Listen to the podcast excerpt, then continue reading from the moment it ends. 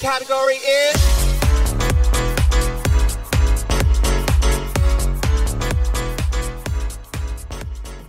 Muy buenas a todas, a todos, a todes.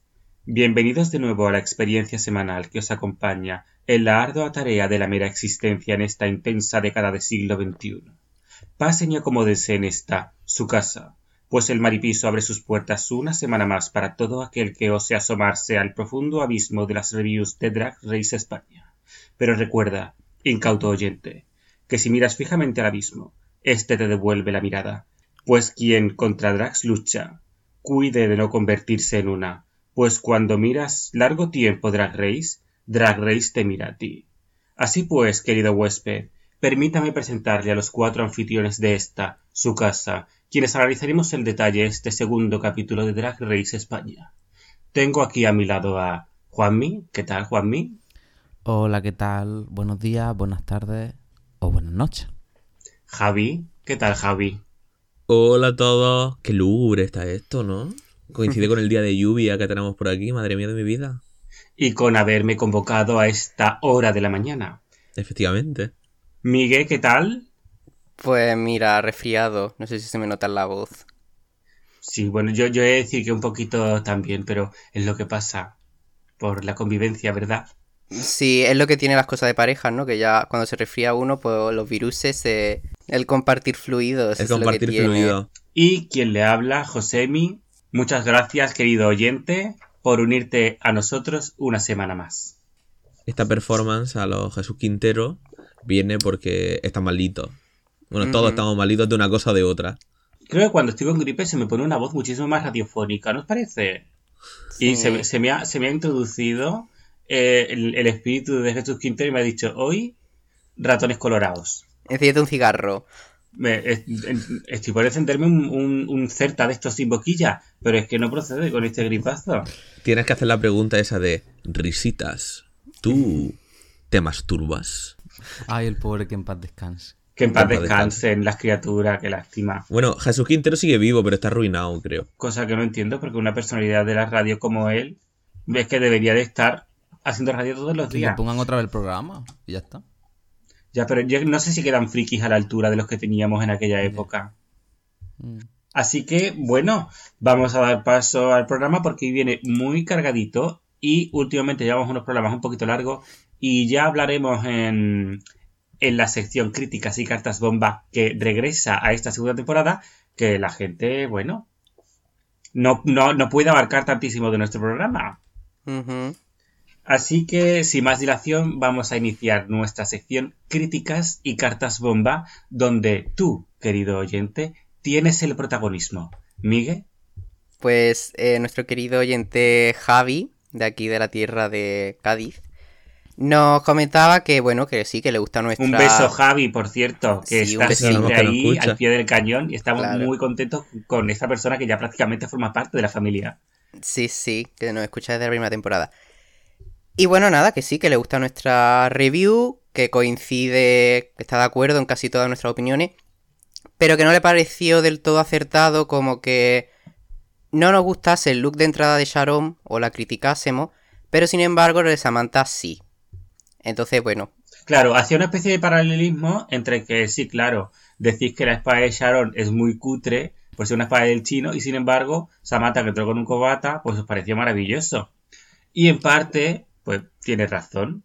Un cubata nos pareció maravilloso y una espada no tanto. Pero claro es que el cubata entra dentro del concepto del Valentine, de lo que es Samantha Valentine y porque a ella le gusta el Valentine y se hace pues su cubata pues, con Valentine. Pero de la espada para mí tuvo menos sentido. Ahí es donde voy. Es decir, eh, al final, el podcast, pues somos cuatro personas. Es decir, a mí el look de Sharon sí me gustó. Es decir, la, espada del chino incluso, pues sí es verdad que le faltaba un poco de fantasía, pero a mí me gustó. El look de Samantha, indiferente. look de entrada. Look de entrada, está. fin. O look de No- entrada. Sí. A ver, sí es verdad que la frase, o sea, la frase de entrada de Sharon estuvo muy bien, que si lo de Goya, que la rima es fácil, que por eso venía de Oscar y tal, que muy bien, pero no sé, que quizás como look de entrada, mm, o quizás es que tenemos algo de favoritismo. La temporada pasada no lo tuvimos tanto, quizá en esta nos pierde un poco Samantha, sobre todo a Josemi y a mí. Pero bueno, ya está, lo tenemos en cuenta. Gracias por tu aporte, Javi. Un besito. Un beso, Javi, muy fuerte. Bueno, ¿qué más, ¿qué más tenemos por ahí, Miguel? Porque también nos han puesto en nuestro sitio un poquito, ¿no? Bueno, no es que nos hayan puesto en nuestro sitio, simplemente una nueva radio oyente en Evox que se llama Julieta Monster. Un beso, Julieta. Muchas gracias por escucharnos y unirte a la familia. Nada, simplemente nos aportaba el dato de que, bueno, esto fue en el capítulo del Meet the Queens de esta temporada. Eh, nos comenta en Evox que Diamante ya aclaró en sus redes sociales pues que no es chapero, pero que pues su nombre le da pie a hacer la broma. Y nos da gracias por el podcast. Entonces entiendo que le hemos gustado. Así que nada, pues compartir esta información con nuestro público. Porque nosotros teorizábamos de si realmente era chapero y de ahí venía el nombre, o si era coña del personaje, y al parecer, pues, como pensábamos, era cosa del personaje más que de que de verdad lo fuera. Claro, es que nosotros tampoco teníamos mucha idea realmente Claro. en ese momento, entonces... Pero bueno, gracias por el dato. Sobre todo porque era un... Bueno, era objeto de debate, ¿no? En, en redes, que, en fin, que se había dicho que si era verdad, ¿no? Que se había practicado la Coño, que que ejercía hay, la hay muchos tíos maricas que en algún momento... Sí, Sí, y que cuando se nosotros van a nos Madrid. metemos en todos los charcos también. Debate No. que haya y nos metemos. pero ya está. Sí, hubo incluso en Twitter quien decía, uy, ha abierto el melón de que igual algunas tienen que Ejercer la ejercer la prostitución. prostitución para costearse el drag.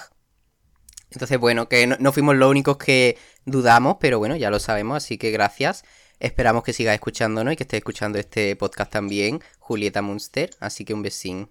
Un besazo. Todo esto es luchamin aparte y, y que no tiene nada que ver con...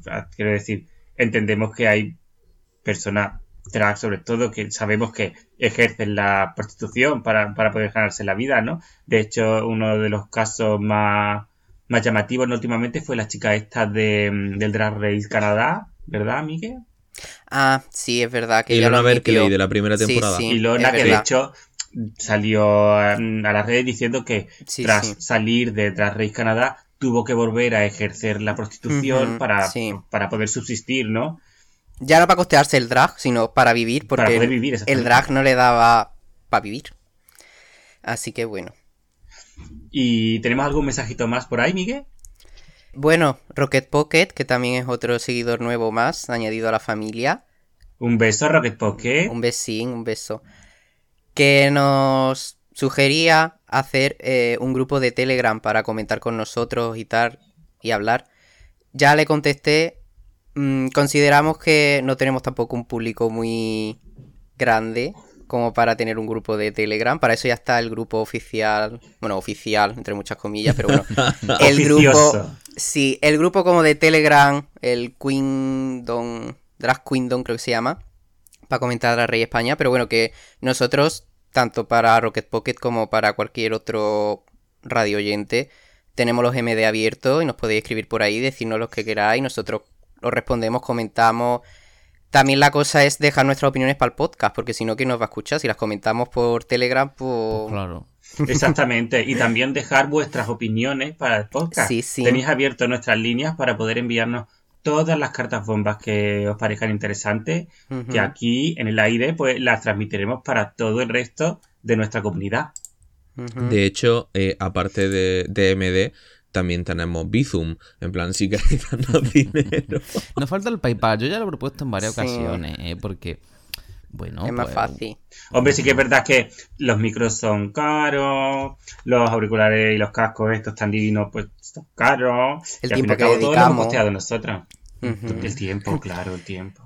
Y que ahora por Bizum solo se puede recibir 5.000 euros al mes y Vaya por Dios. Qué Quizá- lástima que nuestros oyentes nos van a poder mandar esos Más de 5.000 euros 5.000. que tanto, tanto les gustaría enviarnos.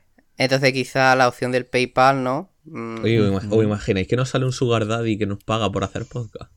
Y, bueno, y no por vender nuestro ano. Sugar Daddy, que estás por ahí, mm, si te apetece mm, subvencionarnos el podcast o patrocinarnos de, alguna- de algún modo, tenemos las líneas abiertas. Nosotros trabajos como- sexuales no, programas de radio. Sería como en vez de un sumiso financiero, como un sumiso radioyente, ¿no? ¿Cómo sería que.? Hmm. ¿Qué nombre le pondríamos? A mí lo de sumiso rayo oyente me gusta. Sí, le podemos mandar audios en plan. Bueno, no lo voy a hacer porque me da vergüenza y luego esto. Y porque esto vale dinero, no lo hagas Sí, en plan, sí. esto ya. Hola, cariño. Javi, que luego somos, que luego vamos a ser profesores y nuestros alumnos van a dar con estos podcasts y no, nos- no nos conviene y nos interesa que nos chantajeen con estos audios, ¿eh? Así que bueno, ahí lo Esto, dejamos. mira, esto sería lo mejor que podría salir de mi huella en internet, sinceramente. Y el día, Mm. el día que ya no estemos aquí y en el futuro escuchen nuestros podcasts y lo analicen, mm, veremos a ver. A lo mejor alguien en algún momento hace un TFM sobre el movimiento podcastil Sí. y Drag Race. Oh, oh. Que por cierto, de toda la inmensa cantidad de podcasts que salieron de Drag Race en la primera temporada, mm, no quedamos tantos, ¿eh? sí, somos de, Algunos los, se han quedado por el camino. somos de los pocos que han seguido. Bueno, sigue la Canelis y alguno más, sí que sí. Pero Bueno, a ver, los que, los los que ya tenían su plataforma previamente Claro. montada ya siguen, pero los que iniciaron una nueva andadura en esto de podcast Exactamente. Drag Race ya se han ido quedando un poco por el camino. Bueno, un beso a todos los podcasters Sí. que se han quedado por el camino. Y ahora empezamos nuestra review de Drag Race España, Bueno. capítulo 2, o tenemos alguna cosilla por ahí que comentar. Sí, sí, nada, simplemente lo último ya, dar las gracias a Miss Claudia Suárez, la maquilladora de Supreme en Drag Race Ay, España, un beso. Claudia. Nuestra Raven. que nos ha seguido y hemos estado hablando por MD, que nos ha pedido un vídeo y tal, de bueno, una cosa que subimos de ella maquillando a Supreme para Vogue y demás, y bueno, que mm, se agradece, ¿sabe? Que nos apoye y que nos siga y que intercambie un me gusta, comentarios, en fin. No, además se ve una persona maravillosa. Sí, sí, muy maja, muy simpática. Canaria también. Ah, en su bio tiene Makeup Artist Official Supreme Deluxe. Sí, sí, claro. Está claro. muy bien puesto. En plan, hace, Naturalmente. hace- hace drag también. Eh, creo que ella no. o, como que lo hizo durante un tiempo. Y si vais a su perfil, Miss Claudia Suárez, en Instagram y tal, veréis las cosas que ha hecho y maquilla muy bien y lo hace muy bien. Creo que ella no se dedica al drag, ya se dedica pues a maquillar a Supreme y a dar clases de maquillaje y talleres y tal. Pero en su Mm. momento hizo. Ya lo creo que lo deja un poco aparte. Bueno, y hablando de nuevos miembros de nuestra comunidad, Ajá. también agradecer que se haya sumado a nuestra comunidad en redes a Sharon, Ajá. que bueno, nos, ha, Otra hecho- más. nos has- nos ha seguido en, Sí, en sí. redes y desde aquí si nos escucha Sharon, un beso muy fuerte y te invitamos a que continúes escuchándonos. Ujú, Que no sabemos, quiero decir, no sabemos muy bien por qué, porque ha sido como una sorpresa de repente, ¡pum! Sharon te sigue. Y ni la habíamos mencionado, ni, no sé, por ejemplo, Benedita, pues sí que la mencionamos en un tweet y como que le gustó, le hizo gracia, nos citó el tweet y aparte nos siguió.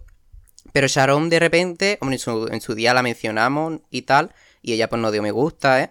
Pero ahora de repente, un día, ¡fum! de sorpresa, Sharon te sigue, nosotros, ¿eh? Pero y bueno, ojo, muy bien. estoy revisando sus seguidos, sigue solamente a 167 Sí, sí. personas, o sea, que Y ojo. nosotros entre ellos. Ahí. Sharon nos sigue, así que a un beso. Wurst, a RuPaul Drag Race UK y, Y a nosotras. Y a Sobo Maripiso. Así que... Bueno, Así que nada. re- recordar a todo el mundo que estamos en todas las redes sociales como somos barra baja maripiso. Y que nos sigáis, que seguro que os vais a enterar de lo último de lo último, lo sacamos nosotros. Sí, de hecho, en plan, en Twitter intentamos hacer una cobertura más general de la franquicia Drag Race. Cotilleos, filtraciones, todo, todo, todo. Si está en Maripiso, es que existe. No, Efectivamente. es al revés, si existe está en Maripiso. Qué gran lema, ¿eh? Spoilers, no, eso sí. Que me comentaban por ahí que a otros podcasts los habían dejado de seguir porque compartían spoilers. Así que lo dicho, Nosotros cuenta con Maripiso, que Maripiso te lo cuenta. Y ahora sí, pasamos a la review del capítulo. Un capítulo que ha venido muy, muy cargado y que, eh, bueno, ha alcanzado unas cuotas de popularidad tremendamente inmensas. Que sí, de hecho, es el único capítulo de la franquicia de Drag Race. No Drag Race España, O sino sea, de todo el mundial. de todo el mundo. De Drag Ya, ya. Race temporadas normales, Drag Race Canadá, Drag Race All Star. Todo que tiene un puto 10 en IMDB. IMDB, recordemos que es la plataforma en la que son los propios usuarios quien ponen nota a las cosas, no son críticos. Contra, Ya. un, un 10. Pero redondo, además. Que ha sido un señor capítulo, todo se ha dicho. Sí, sí. Sí, sí. Sí, la verdad es que sí. A ver, hay quien no considera a IMBD como una fuente. Yo sí, la verdad. Y sobre todo lo que hay que tener en cuenta es que al principio el capítulo mm, puede tener una nota muy alta, pero luego poco a poco va bajando. Es decir, al final esto es solamente una señal más del, del buen recibimiento que está teniendo la temporada. Es decir, ya la temporada 1 lo petó, pero es que la gente está... mm, A ver, Miguel y yo lo que solemos mirar es Reddit, porque es, es donde se ve el público internacional Ajá. más o menos cómo ve la cosa. Y todo el mundo está puto flipando. Es decir, la gente está Sí, en sí. modo supera la primera temporada, el mejor show de talento de toda la franquicia. O sea, totalmente y post tras post, que ya incluso la gente está como, por favor, deja de subir este tipo de post. Ya sabemos que España lo ha hecho genial, ya mm, el que no lo sepa, no sé, pero como que dejen de poner post sobre... Tenéis que ver el segundo capítulo de La Rey España. Por favor, si no estáis viendo de La Rey España, aunque sea veros el show de talento, no sé qué. Porque ya es verdad que son como muchísimos posts y uno y otro. Yo no sé por qué la gente no está hablando de La Rey España. Y la gente está hablando como, todo el mundo. Sí, lo estamos hablando. Sinceramente yo- no se habla de otra cosa. Además, yo creo que van a tardar bastante, poquito, poquito, poquito, en, en empezar a repartir a las drags de Drag Race España por, por las distintas franquicias internacionales. Es decir, serían tontos y con el recibimiento que está teniendo, no empiezan a meter en los All-Star internacionales a gente de Drag Race España, sinceramente. Yo creo que ya están perdiendo dinero, ¿eh? sinceramente. Sí, bueno, ya hay drags de la temporada 1 como Sagitaria, que está haciendo show en México. Sí, de hecho ayer la pudimos ver en un directo de Anika Leclerc, Efectivamente. estaba en una convención drag Ah, en sí. México, de hecho, la, mm, estaba en el escenario, la presentaron junto con el resto de, de competidoras de, de la más draga. Ujú. Es decir, Ki- Killer ha hecho show Sí, con sí. Vivi Zahara Benet y con Brita Filter. En plan, eh, van algunas de ellas, eh, bueno, Sí, sí. a la DragCon de Londres. La. En plan que, bueno, Carmen Farala va a, a la de Los Ángeles. Así que Ángeles. a mí me da la sensación de que junto con el UK está siendo la temporada internacional que más relevancia está cogiendo. Y me atrevería a decir que en cuanto a calidad, por ahora, casi que un poquito más que la del UK. No sé si es porque es la nuestra, pero la veo bastante. Bueno, yo he de decir que en cuanto a calidad está muy bien. La pena es lo que pasó en la primera edición, los leasing. Sí. Pero bueno. Pero ya hablaremos de eso, no vamos a adelantarnos, vamos a empezar por el principio. Vamos a empezar por el maravilloso mini challenge, que en este caso fue el reading, que a mí me sorprendió que fuera tan pronto. Sí. Pero oye, así hay mucho más que leer. ¿Qué os pareció el reading? Eh, Juanmi, por ejemplo, empieza tú, ¿qué tal? Bueno, la verdad es que estuvo bastante animadilla la cosa, ¿eh? O sea, es cierto que le hicieron un poquito de bullying a Marina, por ejemplo, que ahí estuvo un poco, un momento un poco incómodo, ¿no?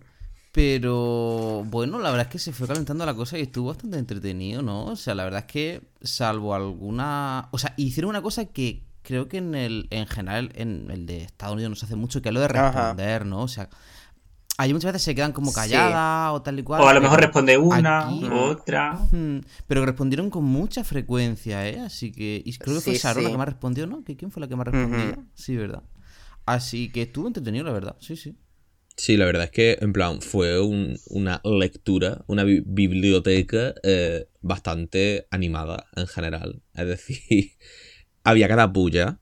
Es decir, el tema de el espejo y, y sale Killer Queen, eh, Sí. Sharon respondiendo. Es Sí. decir, encima con una acidez bastante tal. Sí, es verdad que, por ejemplo, yo con lo de Marina me uno un poco al carro de Juan, me dio como un poco de palo. Pero sí es verdad que la chavala, aparte de ser de Barcelona, mm, no creo que dentro de, de- No creo que dentro del show ahora mismo esté destacando, la verdad. Yo es que se lo decía a Javi, digo, parece que estamos viendo como a un filósofo Sí. aquí sentado, porque no pillaba nada, se quedaba así como, como muy pensativo, como muy... Es que el rollo Barcelona, o sea, es que Barcelona tiene muchas caras y una de ellas es, pues, este rollo así como... Vanguardista. mm, sí, como vanguardista, filosófico, así un poco tal, ¿no? Sí, de, de gen- de gente que es un poco que chapa. Es decir, De gente que parece que tiene un palo de escoba metido por sí, el en culo, plan, a digámoslo ver, claro. a mí ya te digo, a mí, el, a mí el drag de Marina me gusta, pero sí, Sí. es verdad que todo, todo, lo- todo lo que hace es como elevado a nivel intelectual. Es decir, todo tiene su historia, todo tiene su vuelta de tuerca.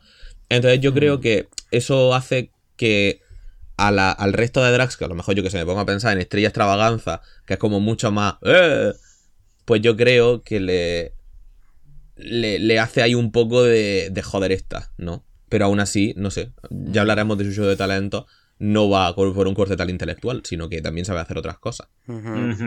No, a mí no me pareció, no sé, que Marina recibiese tantísimo shade. De hecho, fue obviada y olvidada hasta que llegó a Shuriji. Que ya entonces, Surishi. que ya entonces, por Qué fin, energía tiene esa sí. persona. que eso que hasta que no llegó ella, pues nadie se metió con ella. De hecho, cuando Marina hizo su reading y se lo hizo a Diamante, esta lo que le dijo fue, fíjate tú si has sido irrelevante que casi nadie te ha hecho un reading. Que fue un poquito bullying. Ahí es donde Uh, Pero mm, eh, creo, menos por Sharon, creo que las contestaciones que dieron las demás las dieron como a malas, ¿sabes? Como enfadado, como cabreado, como que no le... no sé. No sé, yo a Estrella tampoco le vi esa... Pero sí es verdad que había algunas que se les notaba como escocía, y es como, tía, esta ley, no sé, es lo típico. Y mm, viéndolo ayer por segunda vez, Sharon no tuvo un reading tan bueno, pero lo que mejor tuvo fue las contestaciones. En plan, Desde luego las devoluciones. Exactamente, el reading que ella hizo fue... "Mm", pero luego las contestaciones estuvo bien. Destacar Shuriji, que fue bastante shady. Que fue bastante shady, la verdad. En plan, eh, me encantó porque, de hecho, muchas repitieron que sí, chistes de gorda, chistes de vieja, chistes de bajitos. Que eso ya cansa. Qué bueno. A ver, señor, espérate, yo de aquí quiero hacer un llamamiento a todas las personas que vayan a entrar en la tercera edición de Drag Race España. Por favor, corazón, ¿eh? Los chistes de vieja, los chistes de gorda. Hace otra cosita, Claro. ¿no? Que es que todo- todas las veces hacéis los chistes de la misma cosa. Por favor, un poquito más originales. Que no es que no puedan hacerlo, en plan, no estamos aquí de super woke, de, ay, no, no os metáis. A ver, pues, mm, Estrella está gorda y a ella le hace gracia que se metan con eso y ella hace chiste de eso. No es que no lo podáis hacer, es que Pero son muchas ediciones ya Claro. escuchando los mismos chistes. ya queda cansino, repetitivo y cuando haces uno, vale, pero cuando son todas lo que hacen lo mismo, metiéndose con Sharon, con que si es vieja, qué tal, pues ya mm, cansa, aburre y es como, ah, pues vale. Sobre todo, yo qué sé, en plan, me pongo a pensar. Encima, vamos a ver. Yo me pongo a pensar en J cara J eh, metiéndose con Supreme Ea, y la forma en la que le respondió Sí. Supreme, que es como, tía, es que, ¿qué haces? Es sin decir- mano. Es decir, No, la verdad es que la pobre J. Carajota no estuvo muy fina en el reading. No. Ni Samantha, eh, que yo de Samantha, como siempre, espero mucha comedia y es que el reading de verdad que malo. O sea, Samantha, yo, uf, ya te digo, yo me quedo con Yurigi. Es decir, cada vez me fascina más la, la- la energía que tiene. Es como Sí. el caos personificado. Parece que está en el programa. De, de "Oye, paso. aquí estoy. Sí, de paso. Es decir, es como. que sí. Pues yo te digo una cosa, yo creo que lo que sucedió con Yurichi, o sea, el fenómeno Shurichi fue que mm, es como cuando ves a Ali McBeal contando un chiste verde, es algo que no te esperas. Puede ¿no? ser. Pues yo creo que lo mismo pasó con Shu- Shurichi, Sí. que a lo mejor no te esperas que una persona como ella, o sea, aparece de una forma y de repente, pues es un poquito shady. Entonces, sí. no me pareció la más shady ni me pareció la mejor, pero quizá por ese agravio comparativo Hmm. con lo que uno se espera encontrar de Sí. ella, pues al final resultó que, que uy, qué sorpresa, que también tiene shade para repartir. Bueno, Claro, porque lo, lo que ocurre con Yurigi es que.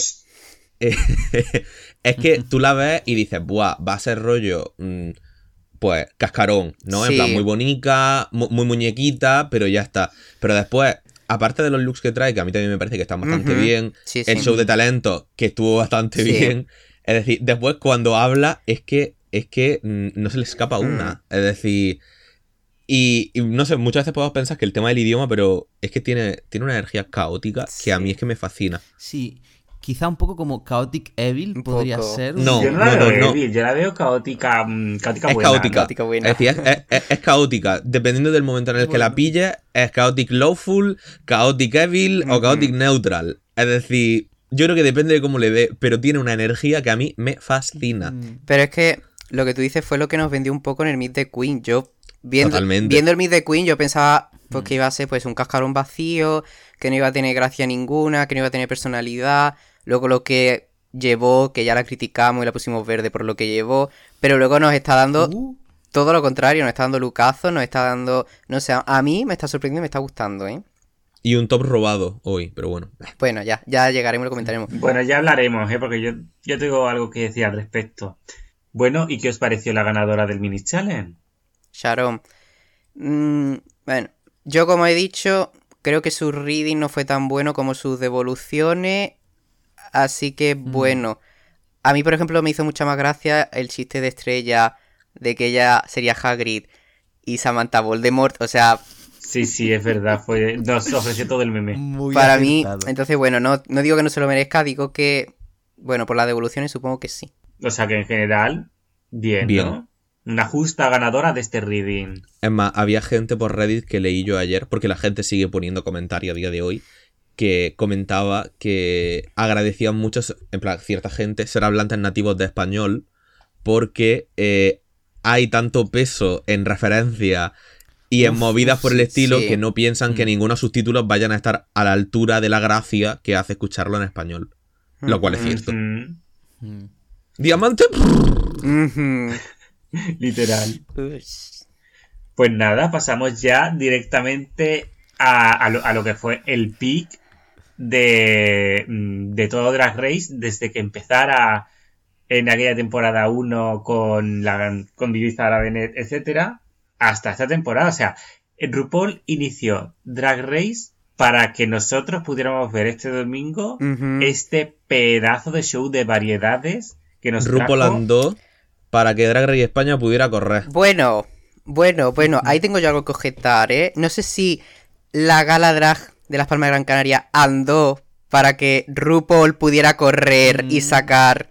Porque mucha coincidencia que el RuPaul estuviera en 2008 en la gala drag de Canarias y en 2009 sacase mm, RuPaul's Drag Race. O sea que quizás...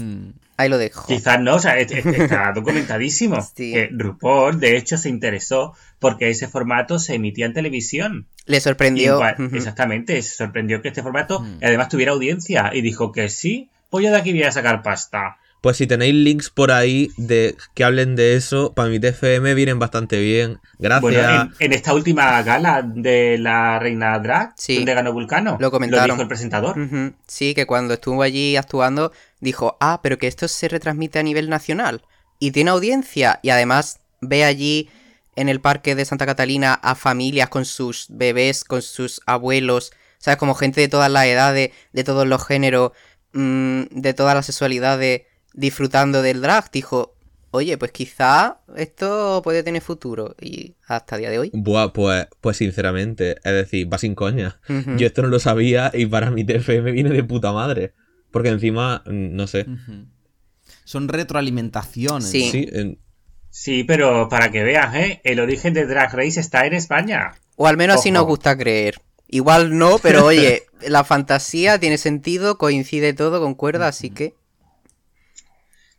Así que vamos ya con el plato fuerte de este programa, que es la review del show de talentos y del look que llevaron en pasarela. Eh, vamos a tratar eh, primero eh, el show de talentos de cada una con su look de pasarela, pues para que esté todo más concentradito. Así que hablaremos primero de las que se salvaron. Y traemos aquí a J. Cara J con ese show de variedades tan estupendo que nos sirvió con esa mezcla de esos tintes góticos siniestros con el flamenco más profundo de Cádiz. ¿Qué os pareció? eh, bien. Bueno, ¿Solo bien? bueno, para mí la verdad es que me encantó, me enamoró todo, todo, todo, todo. O sea, tanto empezar así como con el organillo, o sea, maravilloso. Yo pensaba que iba a hacer algo de tarot o algo, sinceramente, porque también un poco por el, por el look que llevaba. Y luego así el, el- la, la cancioncilla con las rimas y rollo las flores como hablando pero cantando. Sí, a ver, lo que, lo que realmente nos cantó fue una un, fue un tanguillo de Cádiz, que es un cante muy típico Ajá. de aquí de la tierra de Cádiz y que una de sus máximas impresiones del, del tanguillo de Cádiz es Lola Flores. El, el que no conozca este tipo de palo del flamenco, que por cierto para mí es uno de mis favoritos, por favor buscar eh, La Guapa de Cádiz, que es una canción de Lola Flores, que es un tanguillo también de Cádiz, que es una barbaridad. Y es que J. Cara J lo hace divinamente. Divinamente. Mm. Para mí fue maravilloso, sublime. Yo pensaba además que iba a quedar en el top, o sea, en mi opinión, y era top claramente. Para mí era mi ganadora. Pero bueno. Desde luego. Claro, es que la tierra tira mucho. Muchísimo. Y yo soy muy, muy, muy de tanguillo de Mm. Cádiz. A mí me encanta ese palo del flamenco. Y yo cuando vi que, eh, o sea, he visto tanguillo de Cádiz en Drag Race, o sea, es increíble. Sí. Es increíble. Hmm. A mí me gustó bastante. Pero sí es Ujú. cierto que tanto para ponerla en el top, no. También porque yo no tengo esa carga ahí de la tierra. A lo mejor si hubieran puesto el fandanguillo de Almería, pues me hubiera tirado de otra forma, como es normal. O un fandango robado. Un fandango robado. Ujú. Es decir, pero sí es verdad que lo hizo bien. Eh, yo el problema que tengo con J es que eh, el look me pareció muy parecido. eh, en plan, tiene muchas reminiscencias siempre a. Pues. A los trajes típicos de la zona, ¿no? Hombre, es que su Heritage. Sí, sí, sí, totalmente, totalmente. Pero sí es verdad que. mm, el look fue como que. meh, no me. Tal. Hablas del look de, de. No de la pasarela. No, no, no, claro, del, del, de- del look de la actuación. Yo he de decir que jamás en mi vida había visto a alguien cantar Tanguillo de Cádiz con un órgano, con música de Bats y con, bueno, yo- eh, me parece divino. Y además el traje que llevó era espectacular, era un Sí. escándalo. Era Sí, un sí, sí, sí, sí, escándalo. sí. Y el maquillaje, Sí, la ¿verdad? peluca. Todo, todo, todo. Que yo el problema que tuve fue que. Es decir, creo que estoy llegando a la conclusión de lo que me pasa con J, que es que no me cae especialmente bien. Mm. Entonces, es que no. En plan, no me resulta especialmente simpática. Entonces, no logro llegar a conectar con lo que quiere transmitirme. Y creo que ese es mi principal problema con ella. Es decir, aprecio y valoro lo que hace, porque me parece que tiene mérito y me parece que está muy bien, pero no acabo de conectar. Y tampoco entiendo por qué, realmente. Creo que es más por ese punto de- personal que no acaba de cojarme. A mí la verdad es que el, volviendo al, al vestido, es que cada vez que lo miro, es que son como unos claveles. sí, ¿verdad? Como un vestido de clavel. ¿verdad? Sí. A ver, entiendo que te pueda caer mal. A mí en un principio, en algún momento también me ha llegado a caer mal, pero por ahora me va cayendo Mm. bien. No, a mí me gustó mucho además cómo empezó, como dice Josemi, con esa cosa lúgubre, gótica, y luego, que aburrido, ¿no, chiquilla? O algo así que dijo, y se, se hizo el reveal, Mm. no sé, muy bien, la verdad. A mí me gustó mucho. Voy a sacarle una mini puntillita, pero hoy yo voy a ser el puntilloso, y voy a hacerlo porque estuvieron todas muy bien. En plan, estuvieron todas excepcionales. Entonces voy a sacar como ahí el i, pero que genial, ¿vale? Entonces, hoy la Michelle Visage va a ser poco, Migue. sí. O sea que preparaos para odiarle mazo. Bueno, simplemente que ayer viéndolo por segunda vez, como canta en directo, que también es algo de valorar, noté que hubo partes en las que se ahogaba. Que entiendo que es normal porque va con el corsé.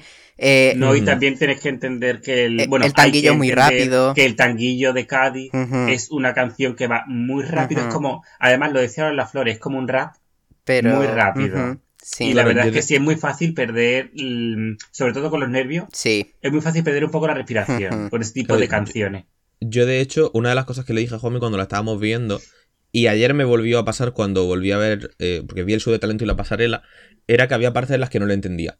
En plan, era como, no sé qué está diciendo. Se me... Porque claro, al final es la mezcla de los nervios, Sí, de sí. que es algo que tienes que hacer muy rápido.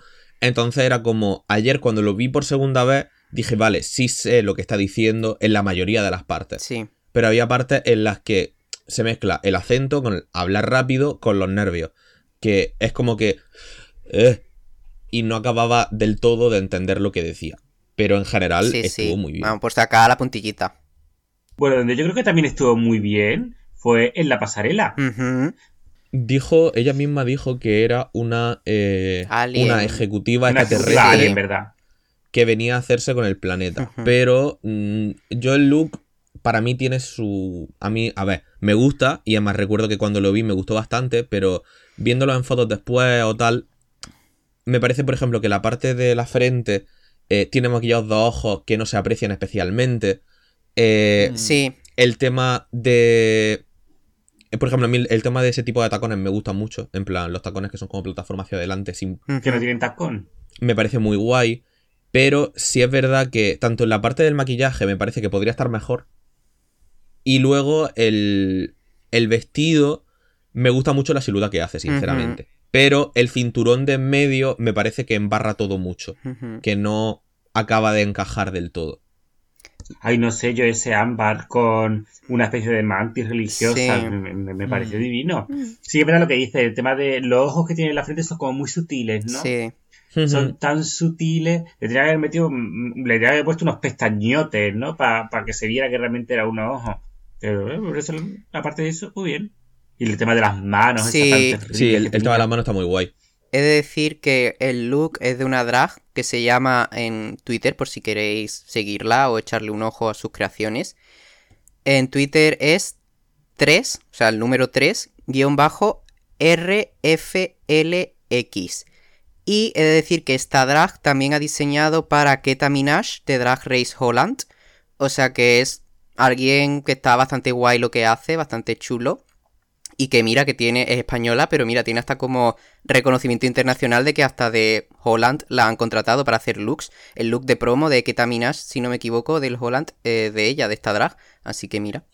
O sea que os recomendamos que la sigáis en redes. Sí, sí, que además nos porque sigue. Hay que apoyar totalmente Ajá. a nuestras drag locals. Ujú. Y sí, yo muy bien. La verdad, a mí me, me gustó. Se ciña a lo que piden. Así que muy bien. Estaba muy chulo, muy bonito. Pues pasamos directamente a Estrella Extravaganza. Con un Oh. performance que nos trajo con una canción divertidísima Sí. y un look que mm, merece escrutinio. Eh, ¿Quién quiere empezar a hablar de Estrella Extravaganza? Bueno, a mí la verdad es que me gusta mucho cuando no se hace simplemente un lip sync, sino que se añade humor, se añade un poco de Ajá. performance humorística, o sea, que yo creo que fue lo que, lo que sirvió esta mujer eh, este domingo. A mí me gustó mucho, sin ser quizás de mis favoritas, de que yo diga, buah, este tenía que haber estado en el top, me gustó lo que hizo, eh, hizo un muy buen trabajo, o sea, tiene ese tono burlesque, pero ese tono así un poco de reírse, un poco de sí misma, que también es algo muy sano, ¿no? Más un, un rollo más campi, no más que burlesque. Yo es que no.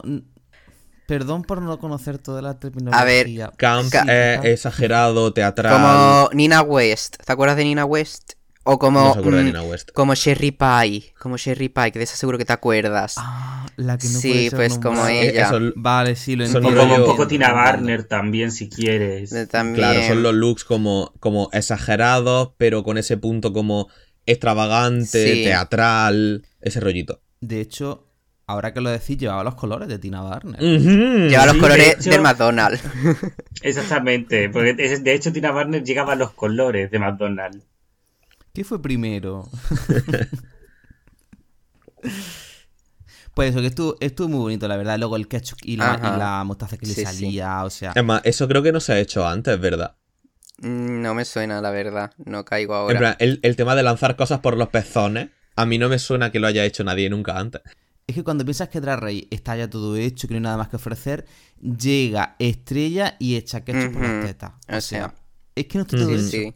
Sí. Sí, además, de hecho, me estoy fijando ahora mismo en la foto que lleva en la, la borlas que lleva en los Sí. pezones están coronadas por un sobre de ketchup y un sobre de mostaza. Es que son los detalles, sí. son los detalles. Que con respecto a lo del burlesque, como decía Benedita, ella sería el grotesque. O el grotesque. Fue... No, pero muy bien. Pero sí. es que además se iba quitando capas Sí, de la sí. hamburguesa. O sea, era como un reveal de hamburguesa. Sí. O sea, estaba Sí, además de las bragas como que le asoma Unos lechuga, tomate, queso. Mm. Ay, ay, ay, Sí, ay. además, yo el, el problema que tengo, de hecho, con el este de, de estrella es que el sujetador se ve como un poco cutre. Pero Bueno. en general. Es que es imposible que no se vea cutre. Pero yo qué sé, en plan, muy bien. Muy bien. En general. Es decir, eh, fue muy graciosa la canción, de hecho. La canción fue divertidísima. Sí. Gorda y divina. Ya en todas las plataformas. Y creo que tiene hasta videoclip. Maravilloso, Sí, maravilloso. eh, Muy bien, la verdad. O sea, Pues desde aquí os invitamos a ver el videoclip porque seguro que tiene que ser maravilloso. Es más, hay un momento en el que están todos los, los chulos a su alrededor, Que ya hablaremos de los chulos. como el corro de las patatas, que yo era como, que estoy viendo? sí, sí. Es decir, Pues estás viendo Drag Race España, cariño. Maravilla. España te lo sirve. Es más, eh, bueno, parece, yo según estuve leyendo tanto por Reddit como que lo dicen aquí, que parece que el show de la reina, el show de la reina, el Gran Hotel de la Reina, pues ha tenido que poner pasta para la producción. Claro, sí, se, se anuncia, en plan, te lo dicen al principio. Lo patrocina. ¿no? Patrocinado por el Gran Hotel de las Reinas. Claro, a ellos les conviene porque si tú ves este nivel de talento y estas performances, tú dices, hostia, quiero ir a verlo en directo, eh, esto. O sea que Claro. les interesa, les conviene que haya salido pues lo que ha salido. Que se ha notado que ha sido algo que en general han ensayado mucho y a lo que le han dedicado tiempo, no ha sido... De hecho, lo que dice mucho la gente es como que los All-Star es un minuto de actuación por cada una. Y aquí cada una se ha pegado lo suyo, ¿sabes? En plan... Entonces, bueno, es de valorar.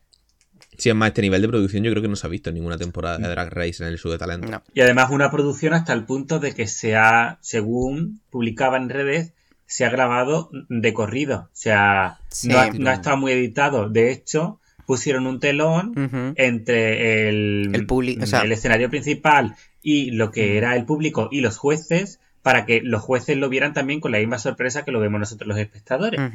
Que qué guay, eh. Sí, qué sí. guay. Sí, sí. O sea que muy interesante. Ve tomando nota, RuPaul. Ujú. Ve tomando nota. No le queda nada a RuPaul, no le queda nada a ella. Con lo que le gusta a ella tenerlo todo controladito. Vamos, le vas a poner a ella un telón para que no vean lo que están montando. De momento. Pero vamos a pasar ya al look que nos trajo en la pasarela de monstruos, Estrella Extravaganza. He de decir que en principio, mm, ¿recuerdas aquella teoría de que a lo mejor lo que iba a llevar para la pasarela de los monstruos? Ah, sí. Bueno. Bueno, pues al final resultó que no.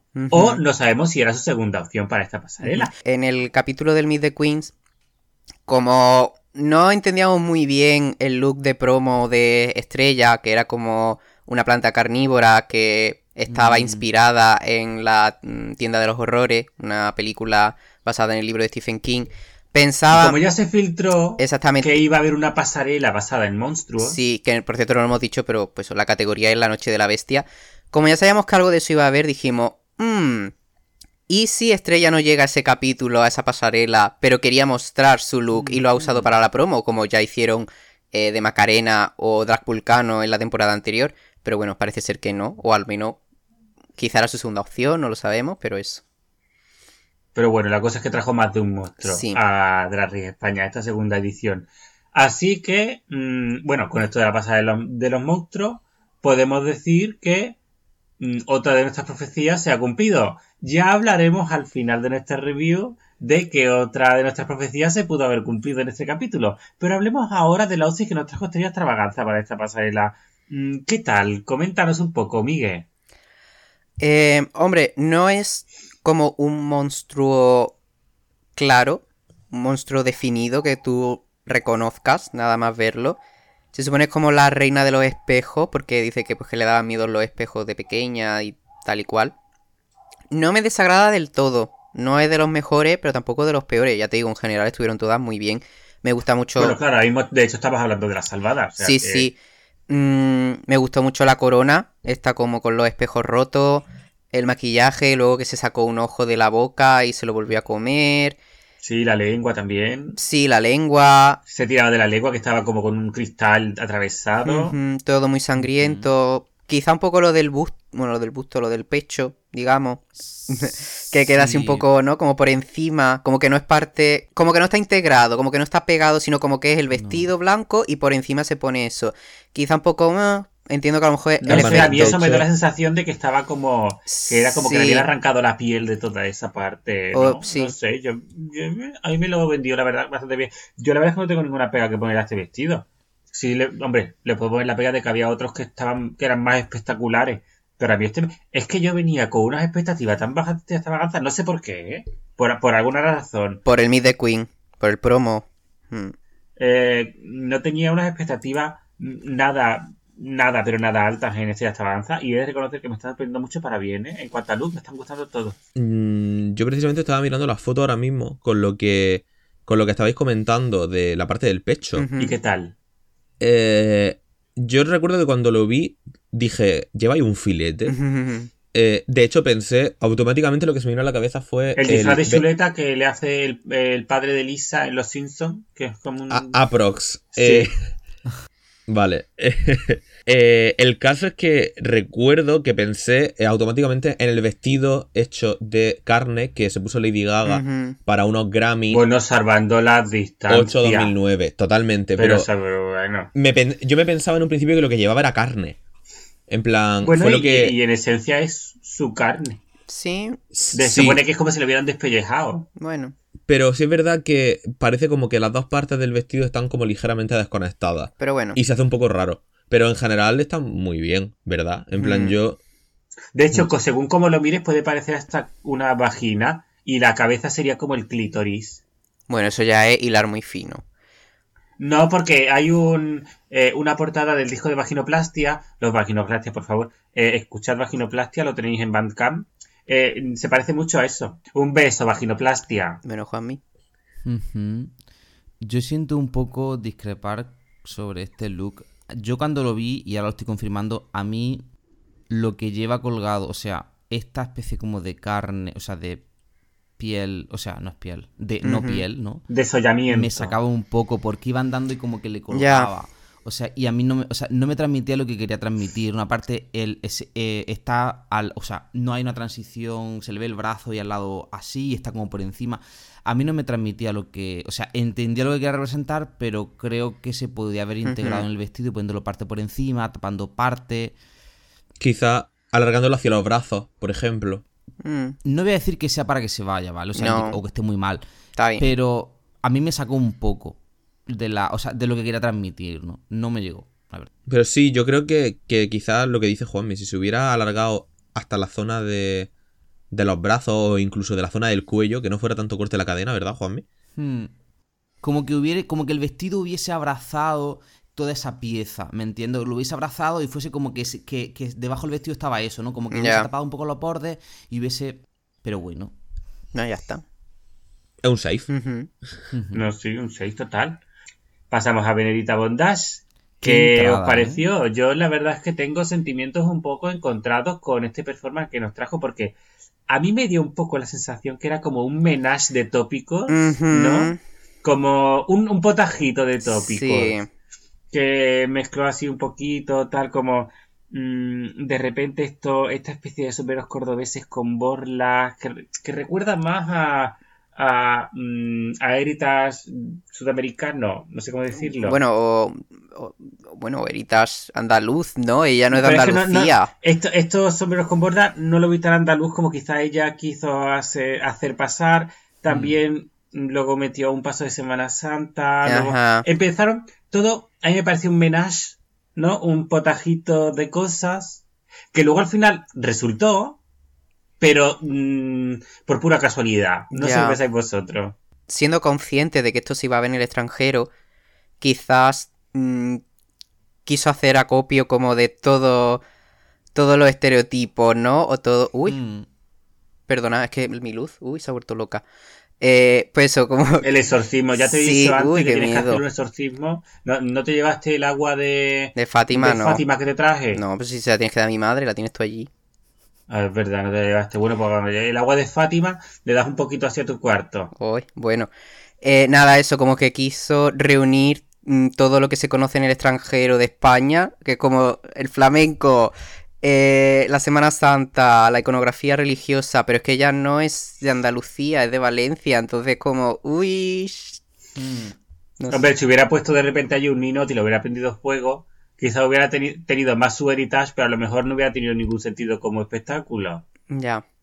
Entonces, entiendo que cogiera esos tópicos, pero no, lo- no sé, como que ella, claro, imagino que al no ser de la tira, por ejemplo, JKJ cogió un tópico como es el flamenco, eh, y, pero cogió algo como muy de raíz, ¿no? Un taquillo de Cádiz. Y lo trabajó muy bien y muy coherente. Pero aquí la coherencia estaba un poquito diluida. Yo voy a decir mi opinión, ¿vale? Bueno, lo primero es que la entrada me flipó. O sea, así como rollo Semana Santero con los, con los mm, bailarines. mm, que qué bailarines, por cierto. Sí, pero claro, esos bailarines transmitían feria, no Semana Santa. Entonces, si quizá hubiera ido con. A ver, entiendo que si a lo mejor hubieran ido de penitente, quizá el, Ya. extra- el extranjero hubiera dicho ¡Ah, Ku Klux Klan y se hubieran flipado, ¿no? Y lo hubieran cancelado.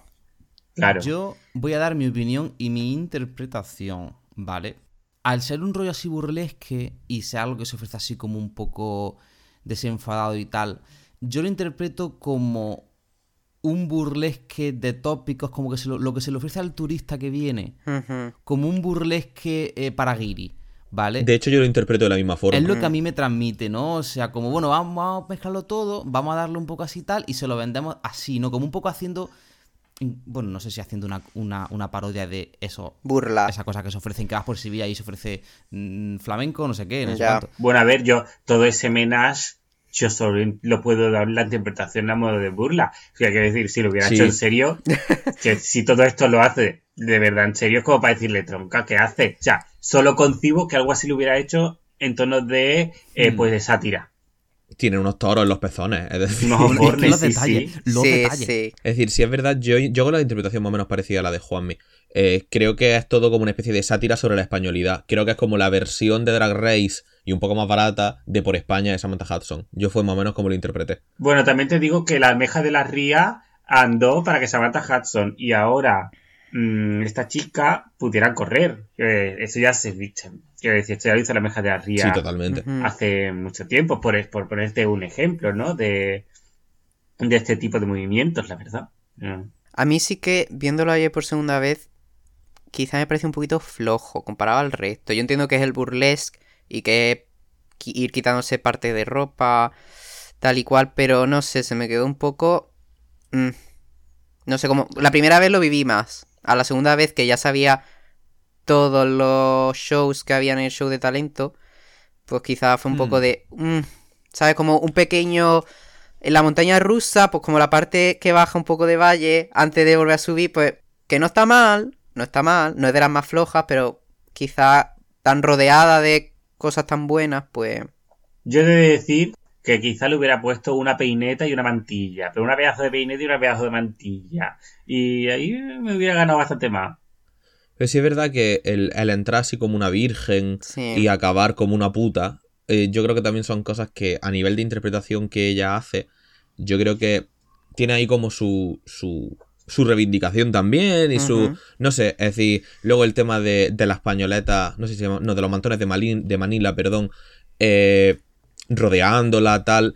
Es decir, a mí me parece que forma parte del valle de las actuaciones. Pero dentro del valle me parece bastante No, buena, sí, sí. la verdad. Y hablando de valles, eh, comentadme sobre la momia que nos trajo a la pasarela. Porque para Eso mí no- fue también un valle. A mí me vas a perdonar, pero es que ya hemos visto tantas momias en Drag Race. Es Sharon Needles en el, la temporada 4. Es literalmente el mismo look. Bueno, y... Con el mismo con el mismo efecto de sacar Sí, eso mm, sí. sangre por la boca Mm. y, y la misma Bueno, impresión. veremos que lo de sacar sangre por la boca se ha convertido ya en un tópico. Sí. Sí, pero yo, yo este concretamente, es más, eh, lo estaba viendo con Juanmi con otro amigo y se lo dije, le dije, este es el look de Sharon Needles en la temporada 4. Es decir, es literalmente el... Es decir, Bueno, Sharon Needles con- iba de zombie, pero bueno, momia zombie. Sí, claro, muerto viviente en general, ¿no? Sí, sí, muerto putrefacto. No, y... eh, sin- yo lo de la momia fue un poco sin más, la verdad. mm, Las cosas como son. Yo, como habéis dicho, un poco valle. No, no es de los mejores, no sé si de los peores, pero un poquito flojillo. No sé, al fin y al cabo son pues, vendas que sí que el maquillaje es bien. Lo del tema de las mariposas, ¿tiene alguna explicación aquí los historiadores? Bueno, a ver, yo entiendo que en la cultura precolombina la mariposa era el, el símbolo, ¿no? De, De la muerte. de- el espíritu que se lleva, bueno, no de la muerte, sino era como el espíritu que llevaba a la, el alma de las personas al otro mundo, ¿no? Sí. El papalot, si mal no recuerdo, se llamaba. Pero en la cultura egipcia yo no he visto nunca esa simbología con ese sentido, la verdad, no, no lo entendí muy bien. ¿Hay mariposa en Egipto? Mm, es que no lo de, sé. de ahí Eh, viene mi ver, confusión. Hay escarabajos, el- hay...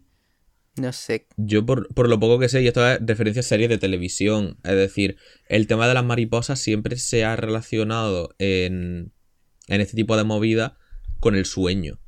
Es decir, el tema, igual que, igual que la arena. O Es la- decir, son como, son como símbolos que están relacionados con el mundo del sueño, el con mundo el mundo onírico, de, ¿verdad? de la inconsciencia. Bueno, Entonces, O con la regeneración, ¿no? Quizás como que sale de la crisálida, ¿no? Como de la, de la vendaje y tal. No, no sé. Estamos hilando El- aquí sí. Y es que a mí finísimo, este ¿eh? look tampoco me llamó una cosa loca. O sea. Ya te digo, si es que es que ya hemos visto tantas momias Drag Race, ¿verdad? la pieza de la boca no sé qué, qué sentido tiene, es una cosa que me genera duda. Ya. De hecho. Sí, ya una máscara rarísima. De hecho, no, no, no se pudo apreciar bien porque a mitad de camino no sé si es que se cayó, se la quitó. mm, no sé. No, no la pude apreciar muy bien. Mm, No, no quiero decir que fuera un look fallido, Ya, pero, pero en algunos momentos mm, era difícil de, de interpretar. sí, sí. Hmm. Cuando ha dicho lo de la Bueno. crisálida, me he acordado de lo del cucún, de Jasmine. Jasmine Master. no, no sé si os acordáis, de la temporada 7, Yo no. que salía de El un... cocoon. Era, era, creo que era en el reto de costura, salía como de una especie de crisálida, como que era una mariposa, y ella estaba todo el rato diciendo no sé qué del cucún, porque el cucún, porque yo salgo del cucún y el cucún. Mm, Pero bueno, eso. Y sí, que Pues nada. sin más. Un beso para los cocoon. Y vamos a la siguiente protagonista de la noche, que fue Shurishi, que nos trajo un, un performance maravilloso donde interpretaba la manera de Carmen, de Bizet. Eh, y vamos a hablar primero de esta manera de Carmen de Bizet. ¿Qué os pareció? Eh, a mí me gustó, pero se le notaban los nervios. Sí, ¿verdad? Sí. Yo es que la verdad es que he leído de todo sobre esta sobre este performance en concreto y yo agradezco muchísimo que acercara el canto lírico a un formato como es el Drag Race. Creo que tiene un registro mezzo-soprano precioso, pero sí que es verdad que se le notaba nerviosilla eh, cantando. Se le notaba nerviosita, sí. Eh, yo fue una cosa que de hecho me fijé más ayer, que lo vi por segunda vez. Eh, momen- había momentos en los que quizás no vocalizaba tanto como debería, o, o se le notaba nerviosilla, Mm. pero en general yo creo que salvó los, los- los papeles muy bien. Es Mm. decir, a mí, me- a mí Sí, me gustó. Y, y sobre todo la primera vez. Es decir, la primera vez que lo ves, Mm. yo me esperaba que iba a hacer un show de cabaret a lo Benedita, de hecho. Yo pensaba, ¿os acordáis de mm, Farramón en el All Star 4 cuando se cayó de boca? como para olvidarlo, Ujú, cariño. Sí. Aunque quieras, no vas a poder olvidarlo. Que hizo la actuación dos veces y las dos veces se cayó. Sí, la Pues-. Yo me pensaba que iba a hacer algo por el estilo. En plan, rollo, un poquito de show de cabaret, tal, no sé qué, pero que no iba a atreverse a cantar. Pero sí es verdad que el hecho de que se atreva a cantar con voz en directo, delante de jueces, para mí tiene un meritazo y que salve los muebles de la forma que lo salvó, me parece que está bastante bien, la verdad. Ujú. Ahí me trajo un poquito de Manuela Trasovares en Parle Vosté, Calle Vosté, cuando interpretó en la, en la misma área operística. De hecho, también vestida de rojo, mm, con ese pelo rubio y ese porte. Pero qué, qué pena que a lo mejor a la hora de cantar sí que es verdad que se le fue un poquito por el tema de los nervios. Pero lo que vi, lo visual, lo visual fue tremendo. Mm. Sí, cantó muy bien. Hubo, verdad, algún tramillo en el que se la notó un poquito nerviosa, pero un escándalo de voz. Y la verdad que muy bien. Pero es que normal, o sea, es que Ya. mm, lo habitual muchas veces es hacer leasing y simplemente bailar, moverse o hacer tal y cual. O sea, y ella pues... Sí, es un mérito. muy- ah, Ponía arriba voz en directo en las que cantaban en directo. Que eso es algo Mm. que ha llamado mucho la atención en Reddit, que de hecho han preguntado, oye, ¿qué significa voz en directo? Y la gente, y la gente live, Sí, en plan que es en directo, pero no, le llamó la atención como, ¿por qué mm, es que hay alguna ley en España que obligue a decir que es lo que es voz en directo y lo que no? Porque en Drag Race, de hecho, a veces no sabes muy bien si están realmente cantando en directo o están haciendo el paripé. Por ejemplo, Jujubee, como persona que ha estudiado audiovisuales, me quiere sonar lejanamente que algo hay escrito sobre que hay una obligación de que cuando una voz es en directo, poner que es en directo. sí. Pero es una costumbre, una ley no escrita en televisión. Claro. eso... ¿O es realmente una legislación? Exactamente. No creo que, no creo que haya una legislación, pero creo que hay un punto como de elegancia de reconocer Sí. Claro, que la gente que está cantando en directo está cantando en directo. claro. Sí es cierto que yo estoy viéndolo aquí en el móvil y aquí sí sale en voz en directo con lo de Yurigi. Sí, sí, Yurigi. Sí, sí, sí. Sí, ella- con Sharon. Que no es algo que lo han puesto por ser en televisión, bueno, que en televisión que fue en, en tal. Pero, claro, en- en Ariel evidentemente no lo pone. No, no. No, la pone en las que son, que son mm, J, Yurigi y no sé si alguna más. Creo que... Ah, y Sharon. Ya está. Y Sharon. Sí, sí. Ni en Diamante, ni en Ariel, ni en ninguna otra. Ni en Estrella, o sea que... Bueno, pasamos al look de pasarela. Pues vamos a Sí. pasar al look. Mira, yo he de decir que este look para mí fue de los más flojitos, fíjate. Este, eh, junto con el de Ariel Rec, para mí fueron los más justitos, pero muy justitos, ¿eh? No sé, a mí me gustó, la verdad. Y pues yo fíjate que, fíjate que discrepo. Sí, sí. El de Sí, el de Shurishi. A mí no me disgustó, la verdad. Mm, A mí tampoco. A ver, no, no estoy diciendo que me disguste. Quiero decir que con respecto al resto de outfits, para mí este es el que se me quedó más mm, flojillo. Creo que Yurigi tiene un problema que, por ejemplo, Sharon no tuvo, que es que le cuesta no verse guapa. Me da la sensación. Puede Es decir, me, me parece que todo lo que hace tiene que tener ese punto bello, ese punto como eh, sublime a nivel de estética, ¿no?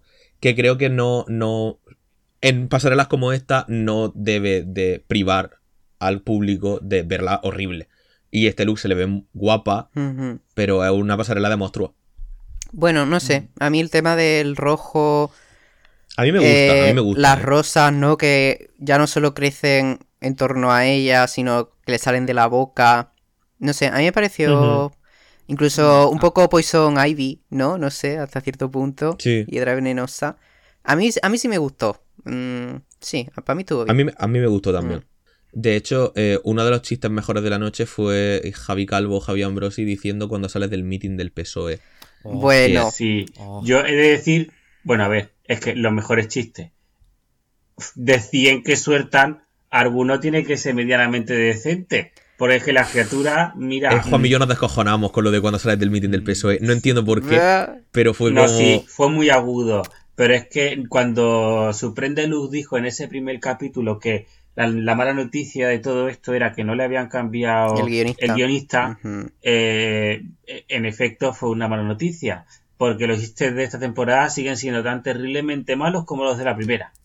Uy, o pues sea, yo no sé si terribles. es porque eh, Juan y yo estamos más receptivos, pero nosotros nos reímos en la pasarela varias Sí, veces, de hecho. sí, Aparte sí, del... sí, sí, sí. Yo alguna vez sí, pero de la vergüenza ajena. Y sí que es verdad que ese chiste tuvo bastante gracia. Sí, pero ya te digo, hasta un reloj estropeado da la hora exacta dos veces al día. Qué bueno para nuestra audiencia internacional. Eh, lo del PSOE es un partido político que su logo es una rosa. Entonces, una mano bueno. sosteniendo una rosa, Sí. que en efecto Una mano es sosteniendo una rosa roja. que es el partido político que actualmente eh, ostenta la presidencia del gobierno, en coalición junto a Unidas Podemos. Efectivamente.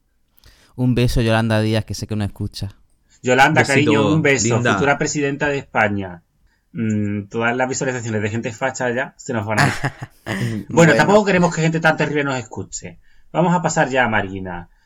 Que Marina nos trajo un show de variedades, literalmente variedades, porque fue un show de baile muy, muy interesante en el que mezcló, pues, baile de salón, que por cierto, ¿cómo bailan los bailes de salón esta chica? Sí, sí. Me parece increíble.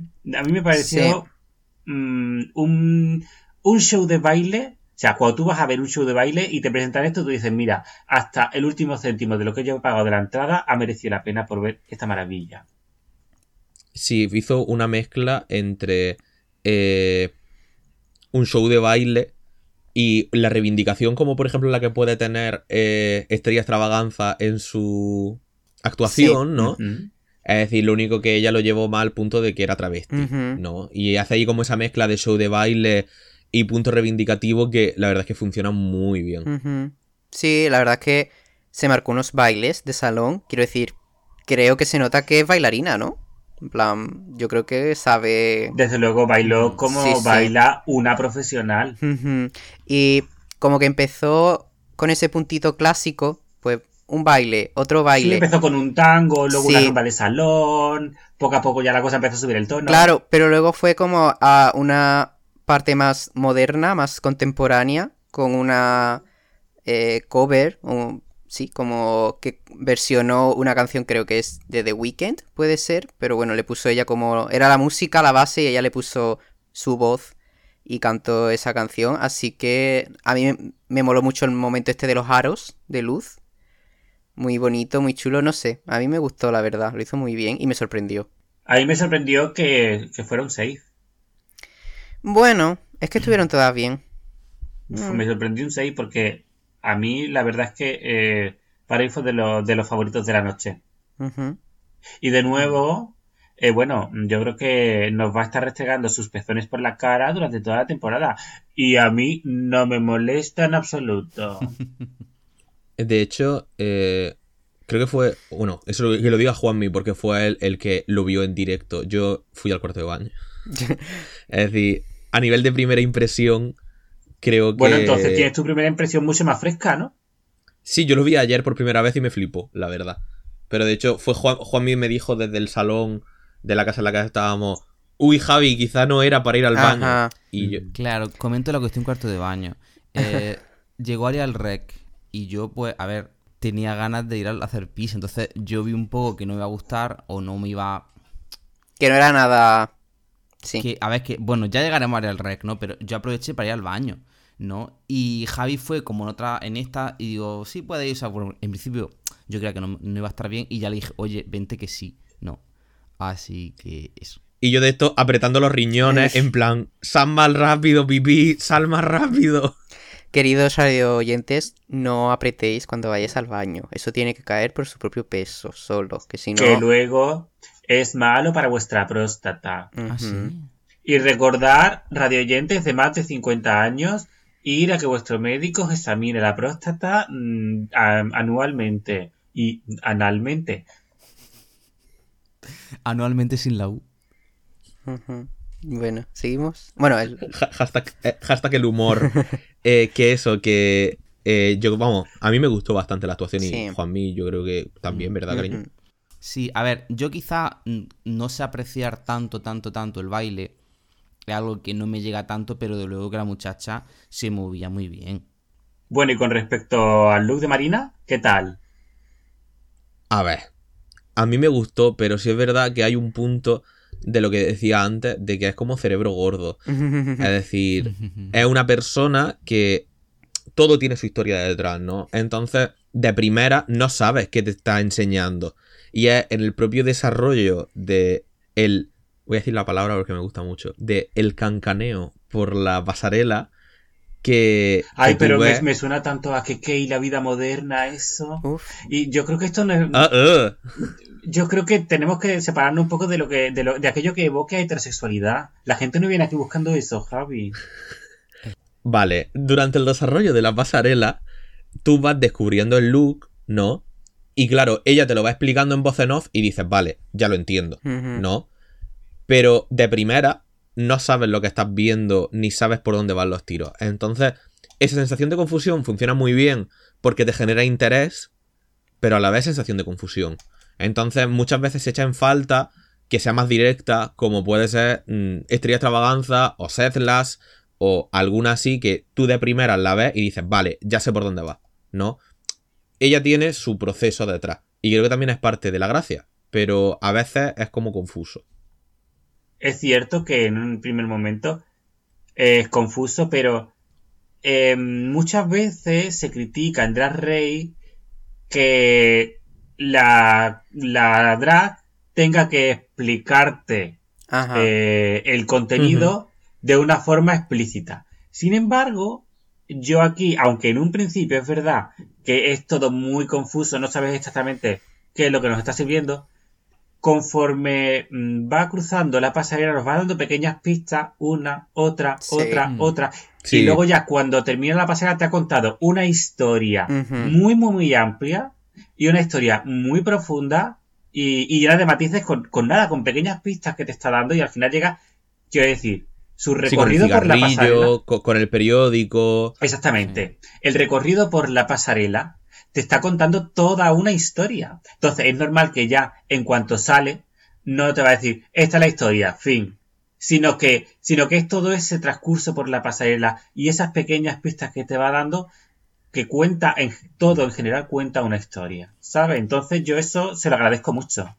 A mí me gusta, ver si es verdad que algunas veces yo he hecho en falta.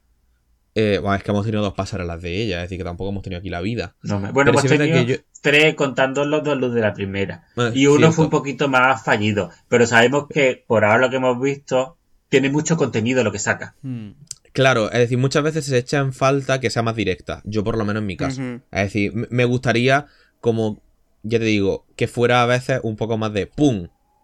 Porque al final lo que te esperas es que te cuente siempre una historia, que te cuente algo más profundo, algo con más significado. Y muchas veces apetece simplemente que sean directos.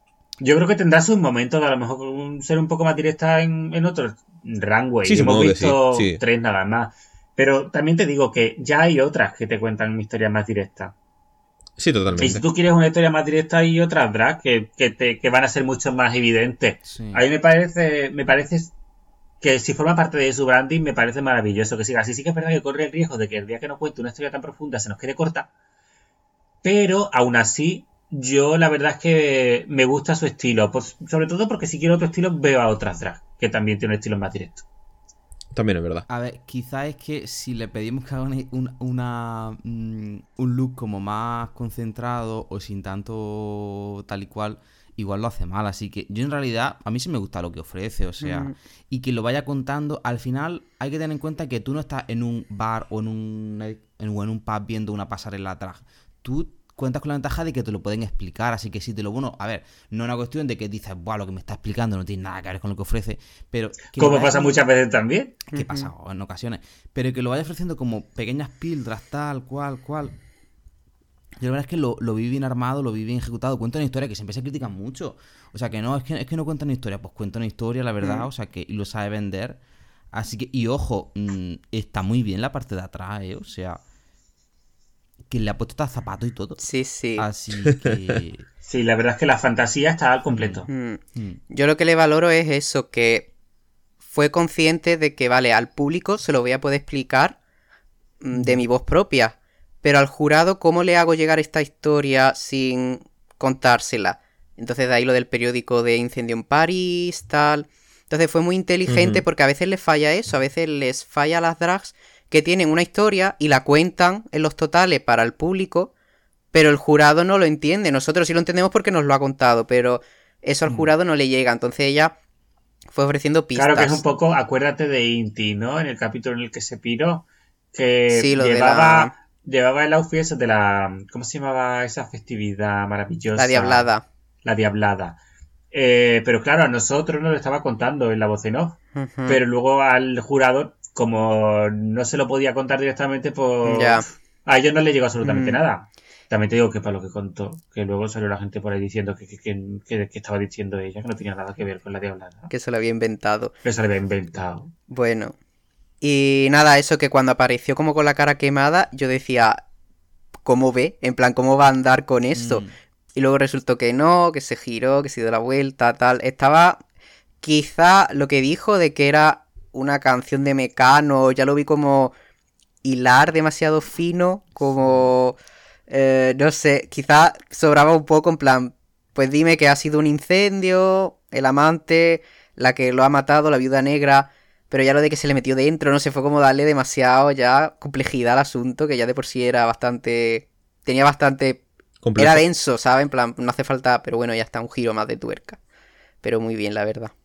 Pasamos directamente ya al top. Al top. Mm. Uy, ya. En este caso presidido por Drag Setlas, que llevó un performance canarísimo, como no podría ser de otra manera, extremadamente canario. Aprende Vulcano. Eh, Vulcano, un beso y desde aquí enhorabuena por tu reciente victoria. Eso, eso. Qué piernaca, nene. Ella sí. Sinceramente, lo estoy viendo ahora y digo, bitch. Digo, pues Setlas, que como ya digo, nos trajo un espectáculo de lo más canario, de lo más de raíz canaria, que no podía ser más canario, Mm. y de una espectacularidad tremenda, como no podría ser de otra manera. ¿Quién quiere empezar a hablar de Setlas? Porque la verdad es que aquí hay mucho que cortar. Yo voy a decir en el look. Me pido la palabra del look. ¿vale? El resto Bueno, repartido Juanmi. Juanmi, que es el especialista del rascanario. De Adras Juanmi, especia- es que- nuestro especialista en drag canario, Juanmi, ¿qué es lo que te ha parecido a ti este performance? Bueno, ha sido maravilloso. Yo he visto varias veces, pero es que lo he visto porque yo digo, ¿cómo entra ese hombre en el coche? O sea, yo esta, el- esta mañana lo estaba viendo, digo, vamos a ver el coche, digo, ¿por qué era un cochecito así de pequeño? Es que es Digo, muy ¿cómo chico. está ahí dentro? Tenemos que tener en cuenta que Setlas te cabe en un llavero. También, pero ojo, cuando es que, es que, uff, son estas cosas que dice, agradecería olvidarlo para volverlo a ver. Sí, O como sea, lo que ha ¿cómo de dicho Javi antes de que está viendo Star contra las fuerzas del mal y cómo le envidio. Por cierto, tenéis que ver esa serie porque es divina. Vale, me la apunto. Estamos viendo Amphibia ahora. Bueno, para, para todos nuestros oyentes también. El caso, cómo de pronto, o sea, estás tú y dices, bueno, digo, ahora vendrá por allí, por detrás, por el, por el arquito, por el- la puerta, vendrá y hará algo, y de pronto se empieza a mover el coche. O sea, nada más que por eso, mm, muy bien. O sea... Tenía que haber empezado con la canción de Era un domingo a la tarde, Bueno. fui a los coches de choque. Piri, piri, piri, piri, piri, piri, piri. Lo cual podría haberse puesto porque realmente el, el, el Ras Canario también es mucho de mamarracheo. Pero bueno, Totalmente.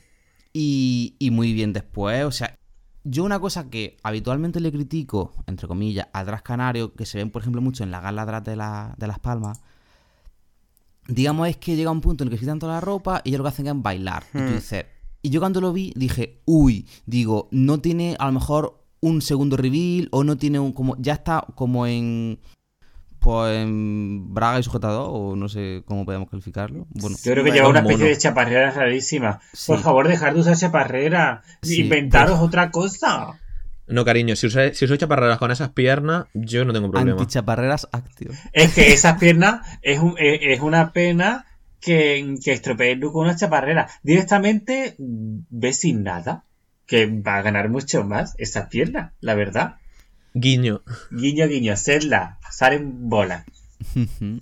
Total, que, claro, se quitó todo y digo, uff, ya está otra vez así, uff, uff, porque le pasa mucho en la gala de las palmas, como digo, que se quedan así, lo que hacen es bailar y muchos no saben bailar mucho, porque con esa plataforma, Mm. ¿cómo se puede bailar?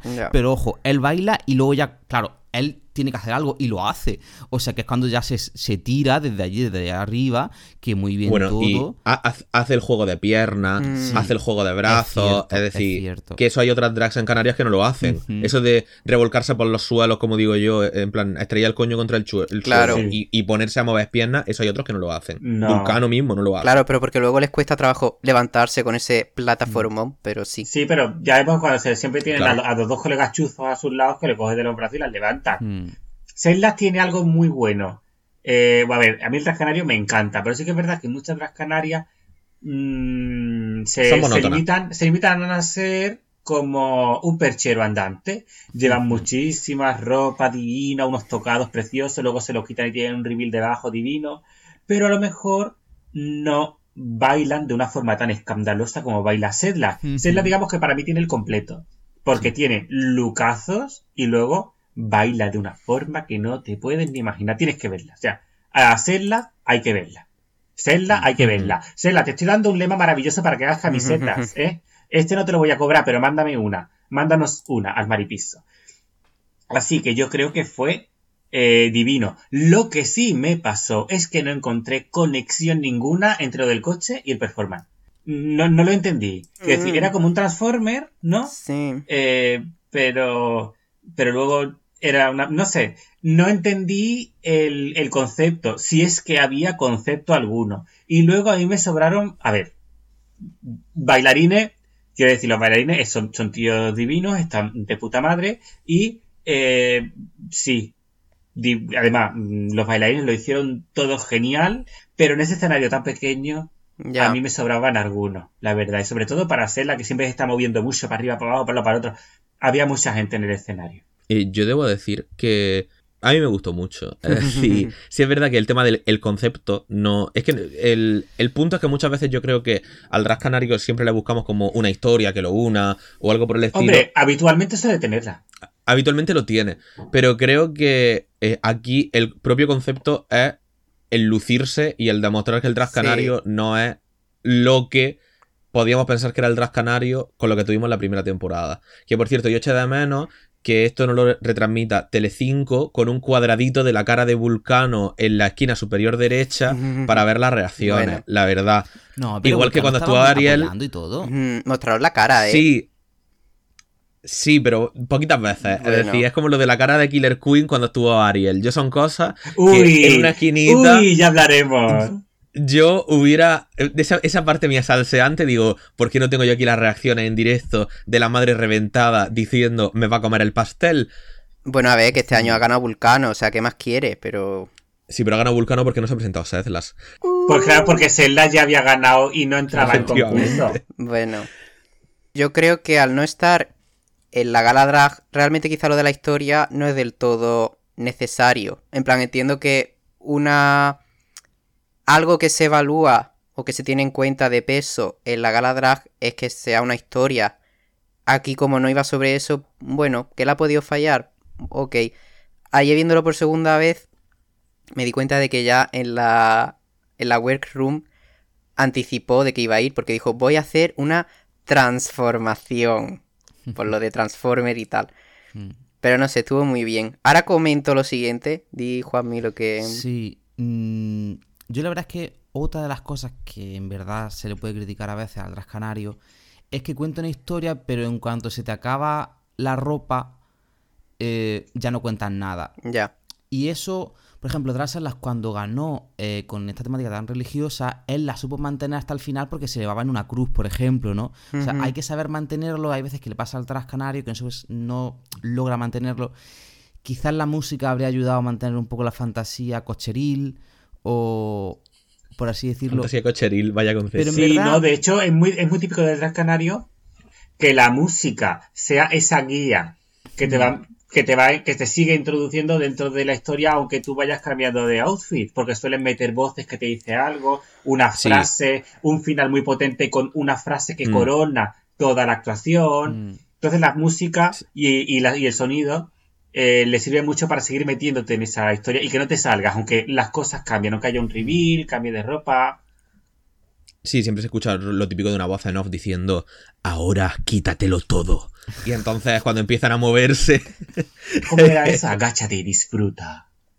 sí, en plan, ese tipo de cosas como súper tal, que en verdad molan bastante. Mm. Eh, sí es verdad que, no sé, a ver, la actuación estuvo muy bien. Es decir, que por cierto, aquí, eh, pequeño paréntesis, eh, sobre reinas de otras franquicias que Ah. inventaron el concepto de iba. salto. Es decir, eh, Aya de la temporada 9 y del All Star 3. eh, bueno, parece pues que la gente le ha enviado la actuación, ¿no?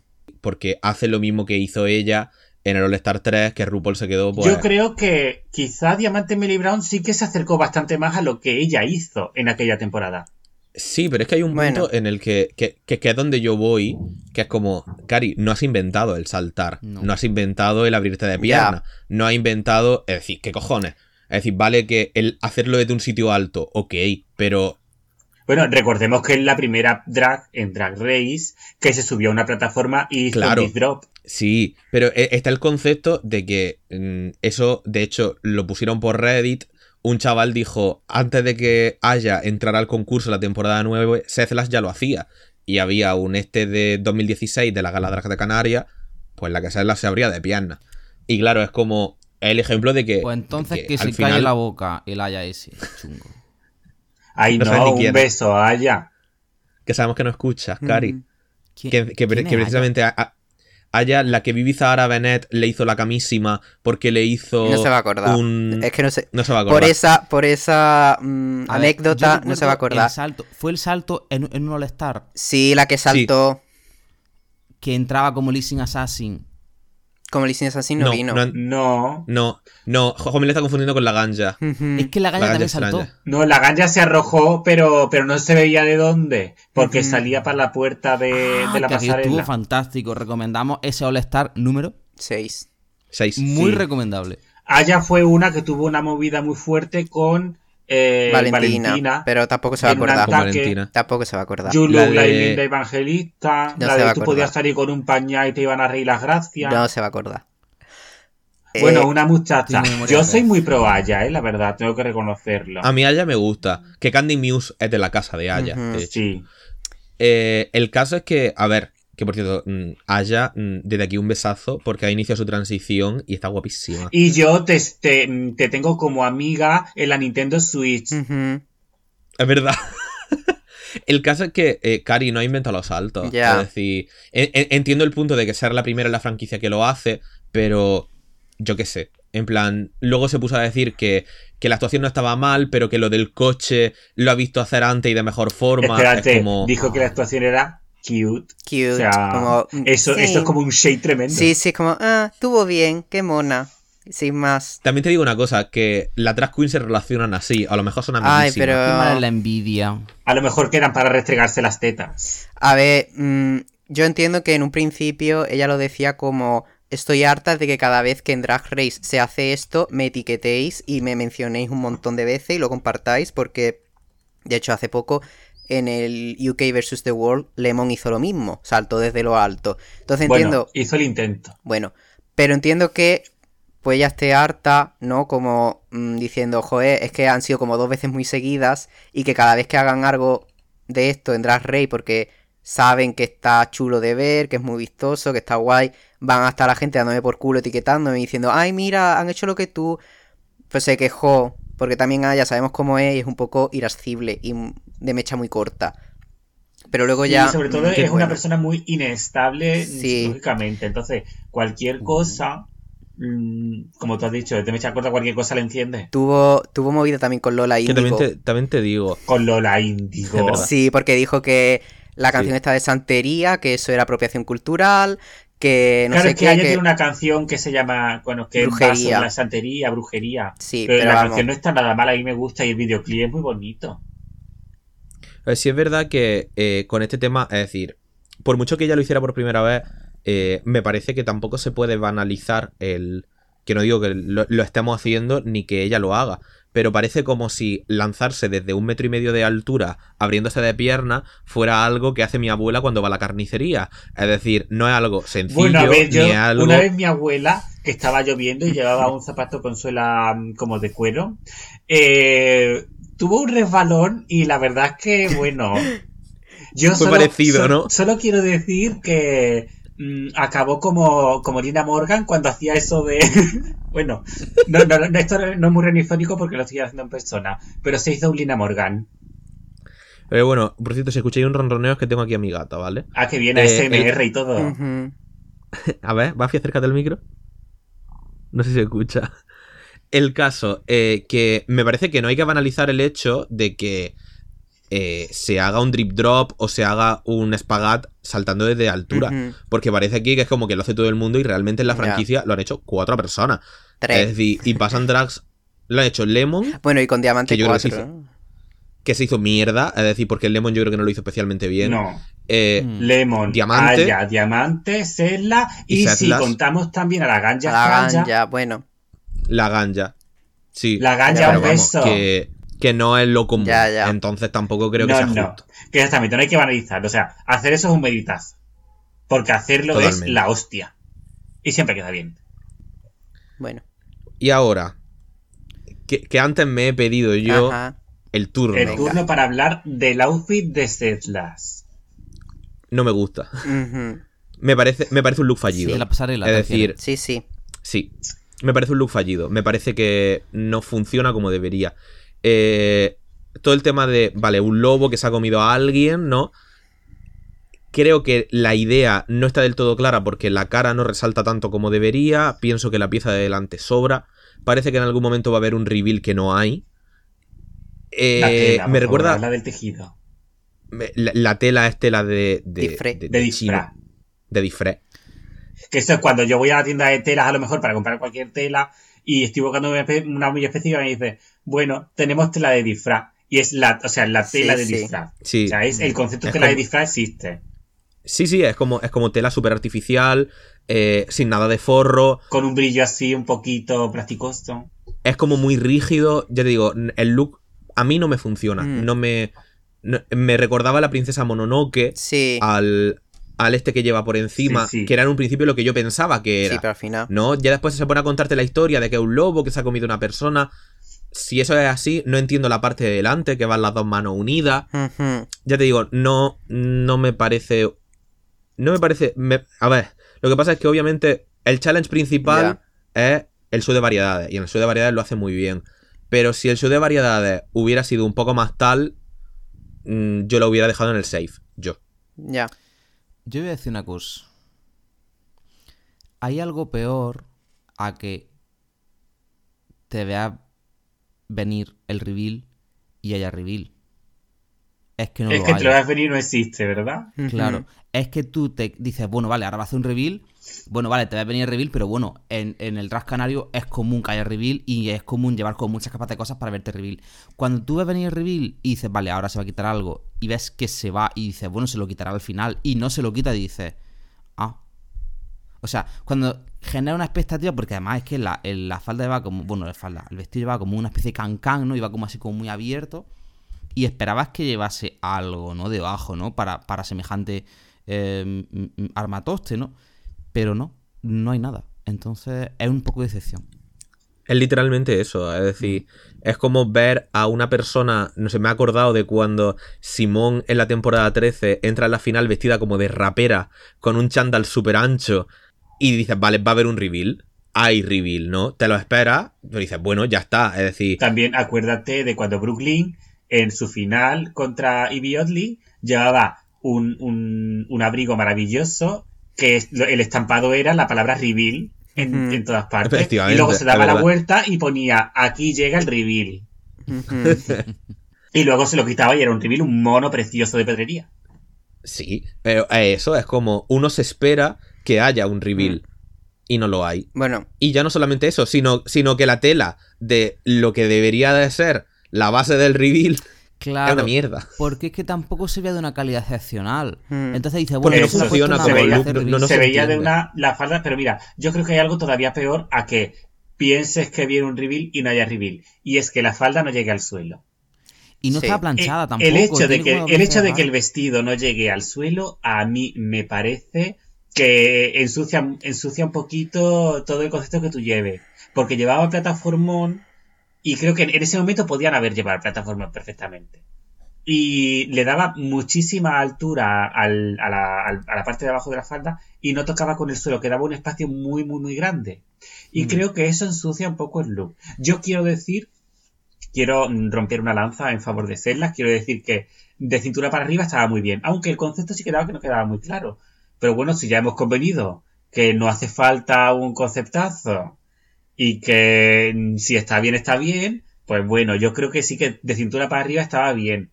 Sí que es verdad que a lo mejor quedaba ese concepto de que era una bestia tragándose a una persona quedaba un poquito más claro a lo mejor. ¿Te acuerdas cuando estuvimos hablando de Estrella Extravaganza en el Meet the Queen y el look que llevaba? sí, que era sí, que parecía sí. que ese Ahí bicho estaba se había muchísimo más tragado claro, de hecho. a una persona. Ahí quedaba más claro.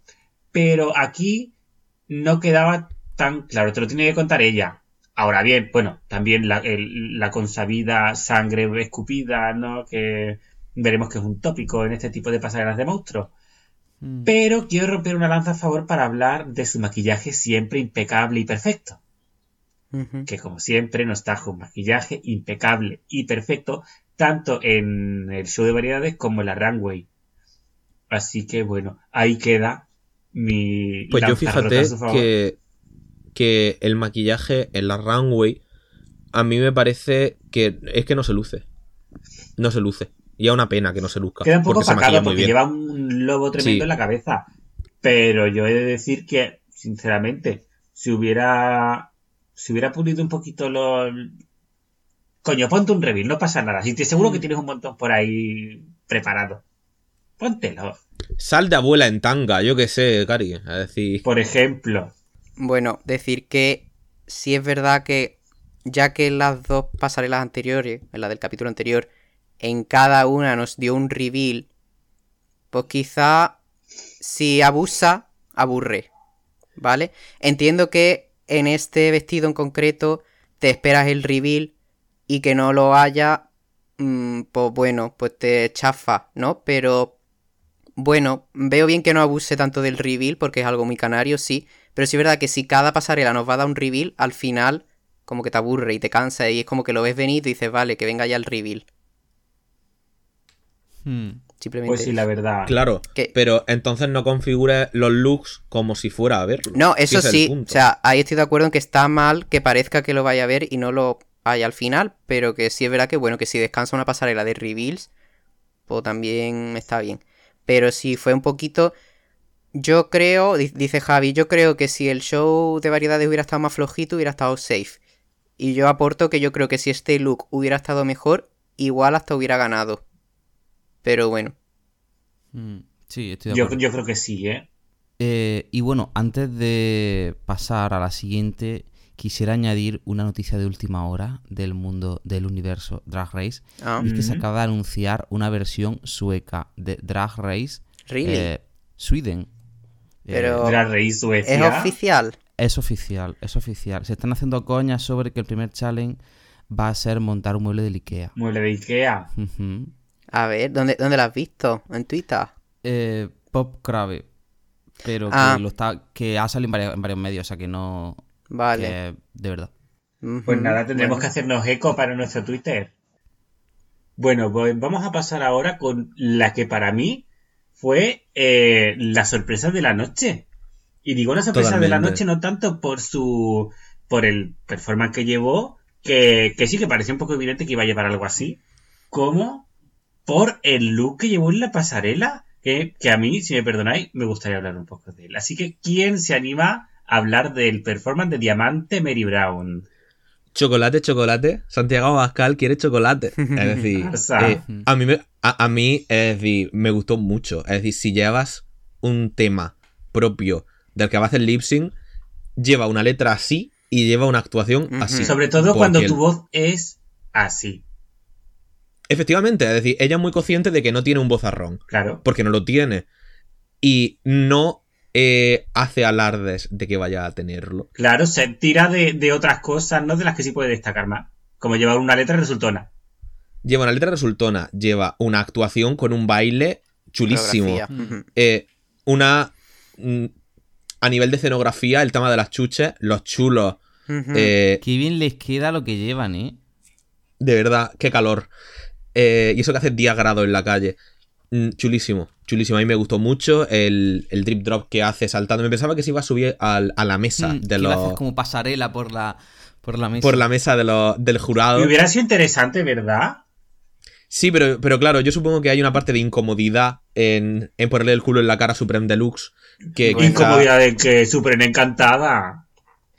Pero sí es verdad que es muy chulo, muy chulo. A mí la actuación me gustó mucho y en general me moló, la verdad. Y todo el atrezzo que llevó, que estaba todo lleno. Que yo no me di cuenta la primera vez, pero ayer viéndolo por segunda vez, llenó todo el escenario, que sí, de mm, caramelo, de piruletas, no sé si había algún chocolate, pero como que se lo había traído ella de casa, supongo, ¿sabes? Que se ha gastado el dinero en crearse un atrezzo para esa, para esa actuación, vaya, entonces... Bueno, no sé si, no sé si con esto de que ponía pasta el el Hotel de las Reinas, Quizá ya... algo para trecho sí pudieron darle, ¿no? Hombre, Yo creo que sí. eh, Pero bueno, que es un algo, detalle. algo por ahí se dijo de que mm, pidió un, un podium para tirarse, ¿no? Claro, pero... Eso sí pudieron pedirlo. Sí, sí, pero bueno, eh, lo pidió. Quiero decir, otras no lo pidieron. A lo No, mejor sí, no les sí, hizo claro. Sí, sí, falta, tal, pero como que, no sé, lo hizo muy bien, la verdad. Y la canción, pues mira, está resultona, está chula, mola, así que... Y lo dio todo, o sea, lo vendió... mm, Bueno, ya, ya sabéis que yo no soy muy reggaetonero, que de hecho el reggaetón es una música que a mí no me gusta en absoluto y que detesto totalmente. Pero me gustó, la verdad, es que el, el performance que llevó globalmente y fríamente, fuera de juicios de valor con respecto al reggaetón, estuvo muy bien. La verdad es que sí que es verdad que de, de voz estaba muy limitadilla. bueno, a ver, verdad. pero lip sync y ya está. Pero no sé, pero que no se le, quiero decir, a alguien que canta reggaetón tampoco se le pide que tenga una buena voz, ¿no? Sí, Claro, es decir, eh, yo creo que ahí precisamente ella es consciente de sus debilidades, es consciente de cuáles son sus cosas buenas y las usa. claro. Y creo que eso al final es, es- es un poco la gracia, Claro. ¿no? Es decir, que, que cada uno sea consciente de lo que le funciona y lo que no. Y ella, la verdad es que lo sabe muy Mm. bien. Aparte, tiene ahí unas interacciones con el público, que eso se lo comentaba yo a Jomi cuando lo veíamos, de todas gritando a la vez, chocolate, chocolate, o aplaudiendo cuando nombraba a Santiago Abascal. Que por cierto, para nuestros oyentes internacionales, Santiago Abascal es el líder de la ultraderecha en España, un puto nazi, vaya. Eh, Nazi, exactamente. Entonces, eh, eso, básicamente, pero muy guay, la verdad. Y lo que llevó, que era así como un envoltorio de chocolatina, también me pareció, que luego se lo quitó y tal, ¿no? Pero sí me pareció muy, que estaba muy bien traído al caso. Y ya te digo, su fuerte del baile lo ha explotado. Mi fuerte no es la canción, en plan, traigo lip sync, pues me voy a marcar una pedazo de performance que os voy a dejar a todos pasmados. Y la verdad es que lo hizo muy bien. Y hablando sobre la pasarela, yo he de decir que jamás en la vida hubiera pensado que una persona como Diamante Baby Brown pudiera llevar semejante outfit. Eh, yo me quedé mm, de pasta de boniato cuando la vi salir así. O sea, representó perfectamente lo que se le pedía en una pasarela de, de monstruos. Para mí ese outfit era perfecto. No le puedo Sí. sacar ninguna pega porque ese outfit era absolutamente perfecto. De una persona que a lo mejor puede quizá pecar de querer salir siempre guapa, ¿no? Como hemos hablado antes de Yurigi. Mm. Eh, aquí lo hizo extremadamente perfecto. Parece un poco, claro, hizo como. quiso personificar al, al, al hombre del saco, ¿no? Al hombre del saco. Y se Mm. hizo un traje con, con sacos de arpillera que para mí fue perfecto. De pies a cabeza. Que claro, hay- aquí hay que tener en cuenta que al final eh, lo que funciona es, vamos a ver, esto quizás suena un poco tal, ¿no? Pero siempre las reinas en el España eh, han estado limitadas económicamente, es una realidad y algo que está así, ¿no? Entonces, al final, aquí lo que prevalece es el concepto, el concepto de los sacos de arpillera, que de hecho son muy baratos de conseguir, por no decir gratis, y rellenarlos con, Con no sé si es de relleno de- tipo. Sí, con- o con relleno de almohada o con cosas por el estilo para dar la forma. Y la verdad es que funciona de lujo, ¿verdad? De lujo. A mí me recordó mucho a Oogie Boogie de. eh, Pesadilla antes de Navidad. antes de Navidad. La verdad, porque la, la misma textura, el mismo. Sí, un poco concepto parecido, ¿no? Porque también es un poco el hombre del saco, ¿no? Bueno, es un saco en sí mismo. Pero aquí, de verdad, es que esa, eso que cruzaba todo el cuerpo, todo el torso, como una especie de corsé. Que. Es que, no- no- es que me, me- me- me ha fascinado este look. Ajá. ¿Te gusta entonces? Eh, me mola mazo. Ajá. ¿Y sabes quién ha participado en su confe- confección? Pues Oh. lamento mucho tener que decir que este, en este, en este en concreto, eh, me voy a poner un punto en la boca. Bueno, a ver, ha echado una manita. No lo ha hecho todo Pepe, vamos a llamarle Pepe. El que no debe ser nombrado. Bueno, a ver que tampoco... Ha echado una manita. Quien El realmente... Pepe, como en las siglas de otro Sí. partido también un poquito nazi. eh, quien realmente como que lo ha diseñado y ha hecho la mayoría de la... o gran parte de la confección ha sido Rotaka. O Rotaka. Bueno, en- por si la queréis seguir. Pues En, en Rotaka, un Twitter, beso muy grande y desde Sí. aquí me quito el sombrero y te lo tiro. en Twitter es como R0 Taka con K. ¿Vale? Taka. Bueno, por si la queréis seguir. Y que muy bien, ¿Por qué la verdad. tan raro. Yo qué sé. R. R0 y Taka con K. T-A-K-A. Esa ha sido la que lo ha diseñado y ha confeccionado. Ajá.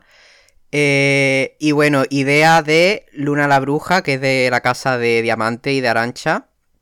O sea, como que una ha tenido la idea, otra lo ha diseñado y ha confeccionado, y otro ha participado o ha formado parte.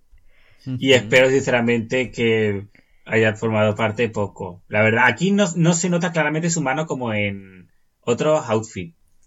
Por fortuna. Quizás porque ha participado poco. Ahí lo dejo. Exactamente. Esperemos que sí.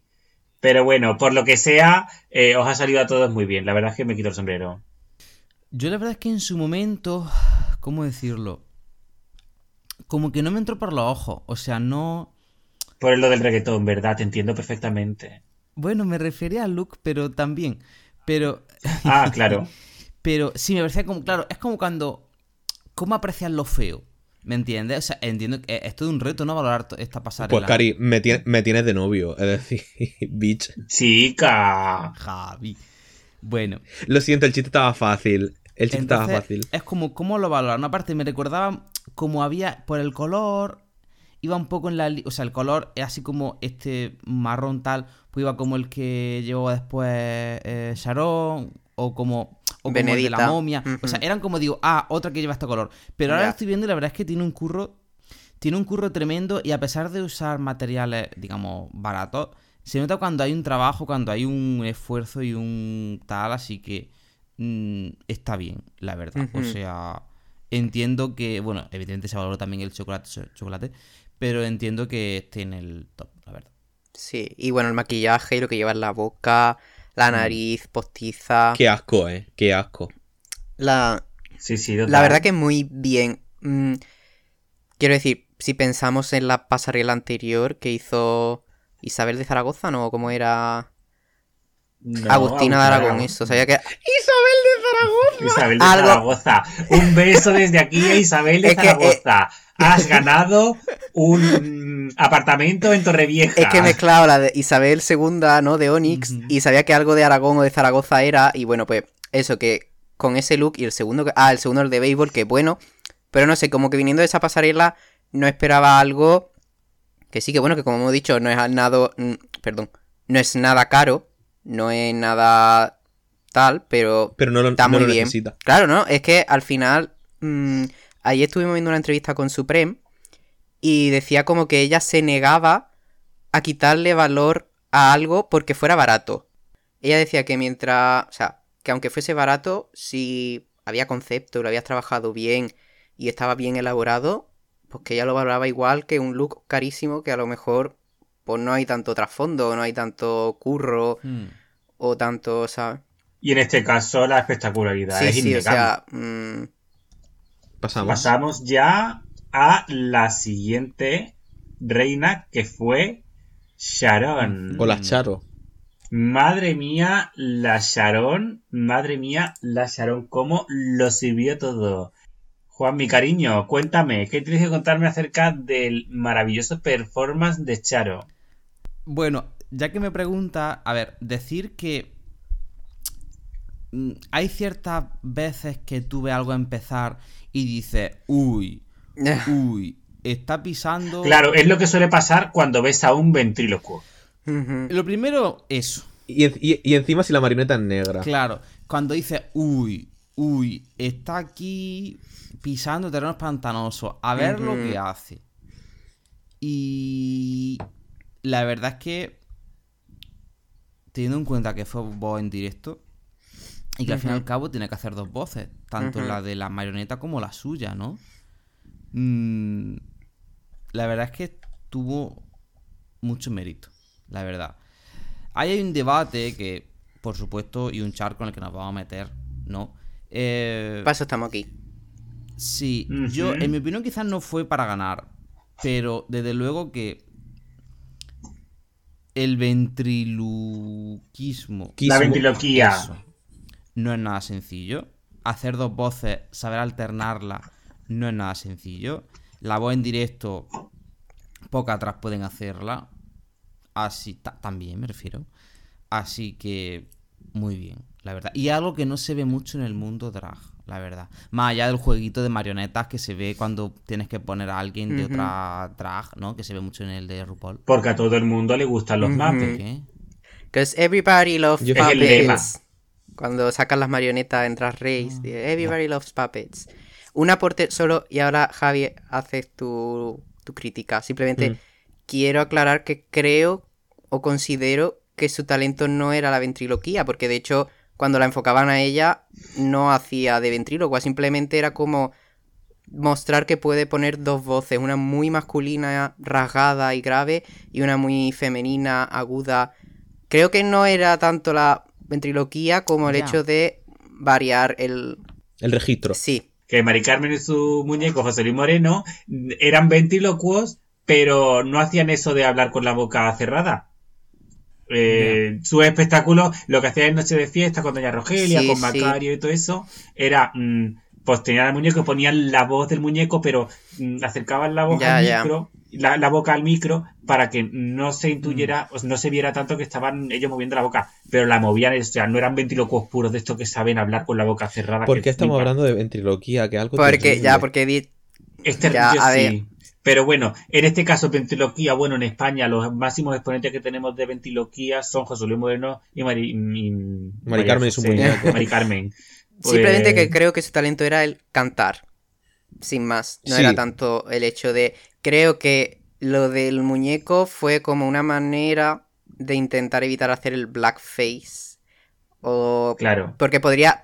Podría haber hecho lo mismo como partiéndose, dividiéndose la cara en dos, ¿no? Una cara más masculina y una cara más femenina. Y como mostrando un perfil u otro, dependiendo cómo cambiase la voz.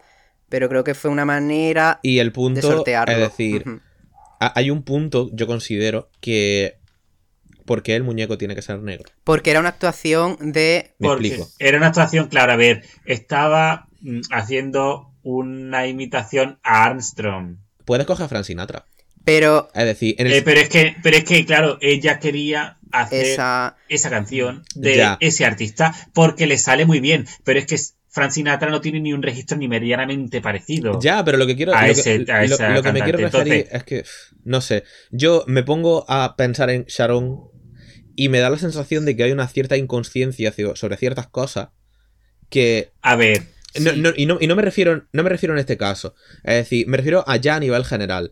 Es como lo de. Y vaya. Es decir, esto no lo he leído, pero se lo comenté a Juanmi. Eh, el tema, por ejemplo, de ir de muñeca vudú. Que era también magia de gente negra. Es como. Me da la sensación de que se repiten una serie de patrones con ella. Que creo que no son unos patrones malintencionados. Pero creo que hay un desconocimiento bastante palpable de ciertas realidades que no sé hasta qué punto Ya. haya gente que puede molestarle. Ya. Como si no sé. tuviese cierto problema con la negritud. fijación. Sí. Con esa cultura. a ver, yo no creo que vaya por ahí la cosa. Quiero decir, el tema del vudú es una cosa que ya está súper apropiadísimo por la cultura audiovisual norteamericana, no como algo propiamente de la cultura afroamericana o afrodescendiente. Ya, pero el, el ca- Entonces, el caso es que sí. no creo que sea culpa suya el hecho de haber hecho de muñeca Ya, ya, pero que si nos ponemos a pensar. Por otro lado, tampoco creo que sea una cosa de apropiación cultural haber hecho una imitación de una persona racializada. Porque si al fin y al cabo le sale bien imitar a esa persona racializada, y creo que el hecho de coger un muñeco y personificar a ese muñeco de ese artista racializado, yo creo que respeto. mm, le da ese valor de que exactamente le ha dado respeto, le ha dado le ha dado presencia a esa persona racializada dentro del escenario en la forma de ese muñeco que iba personificado como él, con su trompeta, con su look. Entonces yo, yo creo que sí le ha mm, dado ese respeto, ¿no? A Sí, esa sí, cultura sí. que no es suya. Ya. Sí, yo ahí estoy de acuerdo. Es decir, creo que sí respeta. Y creo que lo hace con, con, con mucho gusto, de hecho. Creo que está muy bien hecho. Pero sí es verdad que me da la sensación de que tiene una cierta fijación por ciertas cosas. Bueno. Y no creo que sea una fijación malintencionada, ni mucho menos. Creo que simplemente una fijación que se me hace como un poco rara. Porque es como. mm. Ya. Es decir, yo entiendo que haya gente negra que sí diga. Uy. En plan. Sí. Que al final nosotros somos cuatro personas blancas aquí que tampoco, yo qué sé, cuando sale, eh, cuando salió en su momento Rosalía haciendo movidas con el flamenco, pues hubo gente también que le resultó molesto porque tal, en el sentido de que, A ver, yo reconozco que también me pareció un poco, quiero decir, entiendo que Rosalía en, su, en el principio me, pareció que estaba manoseando algo que no era suyo, pero entiendo que eh, hay cosas que ella hace bien claro, y lo hace muy bien, que ella canta bien. Entonces, como canta bien, cuando canta, no las la mamarachadas estas que hace ahora, no. Pero la verdad es que lo del Marqués, la verdad es que hay canciones que están muy bien. Y ha cantado canciones como esto que hizo en Los Goya. meme de Talía Garrido diciendo, a mí me Ya. gusta. Pero bueno, No, vale, no, sí. yo Talía, un beso, te- guapa. Un beso, cariño. Pero que mm, cuando cantó esta canción en Los Goya, no sé si os acordáis, Sí, con el con coro. un coro detrás tremendo. A mí me Mm, pareció maravilloso y mira que Rosalía a mí no me gusta absolutamente nada porque el producto que ella saca me parece terrible, terrorífico. Pero entiendo que cu- cuando, cuando a veces mezcla un poquito de flamenco, y digo un poquito porque realmente no es flamenco en sí, pues lo hace, se entiende que lo hace con el respeto, ¿no? Y lo hace bien. Pues en este caso me parece lo mismo, una persona que a lo mejor le gusta la música negra, oye, a mí me encanta la música que se ha llamado tradicionalmente negra, Mm. y me, me parece fascinante. Y si yo pudiera cantarla, pues no te digo yo que igual también haría lo mismo, pero lo haría siempre desde respeto. Sí es verdad que aquí hay una cosa que precisamente tú has comentado antes, que es que muchas veces ponemos la vara de medir en, en ciertas cosas para ciertas personas, pero no para otras.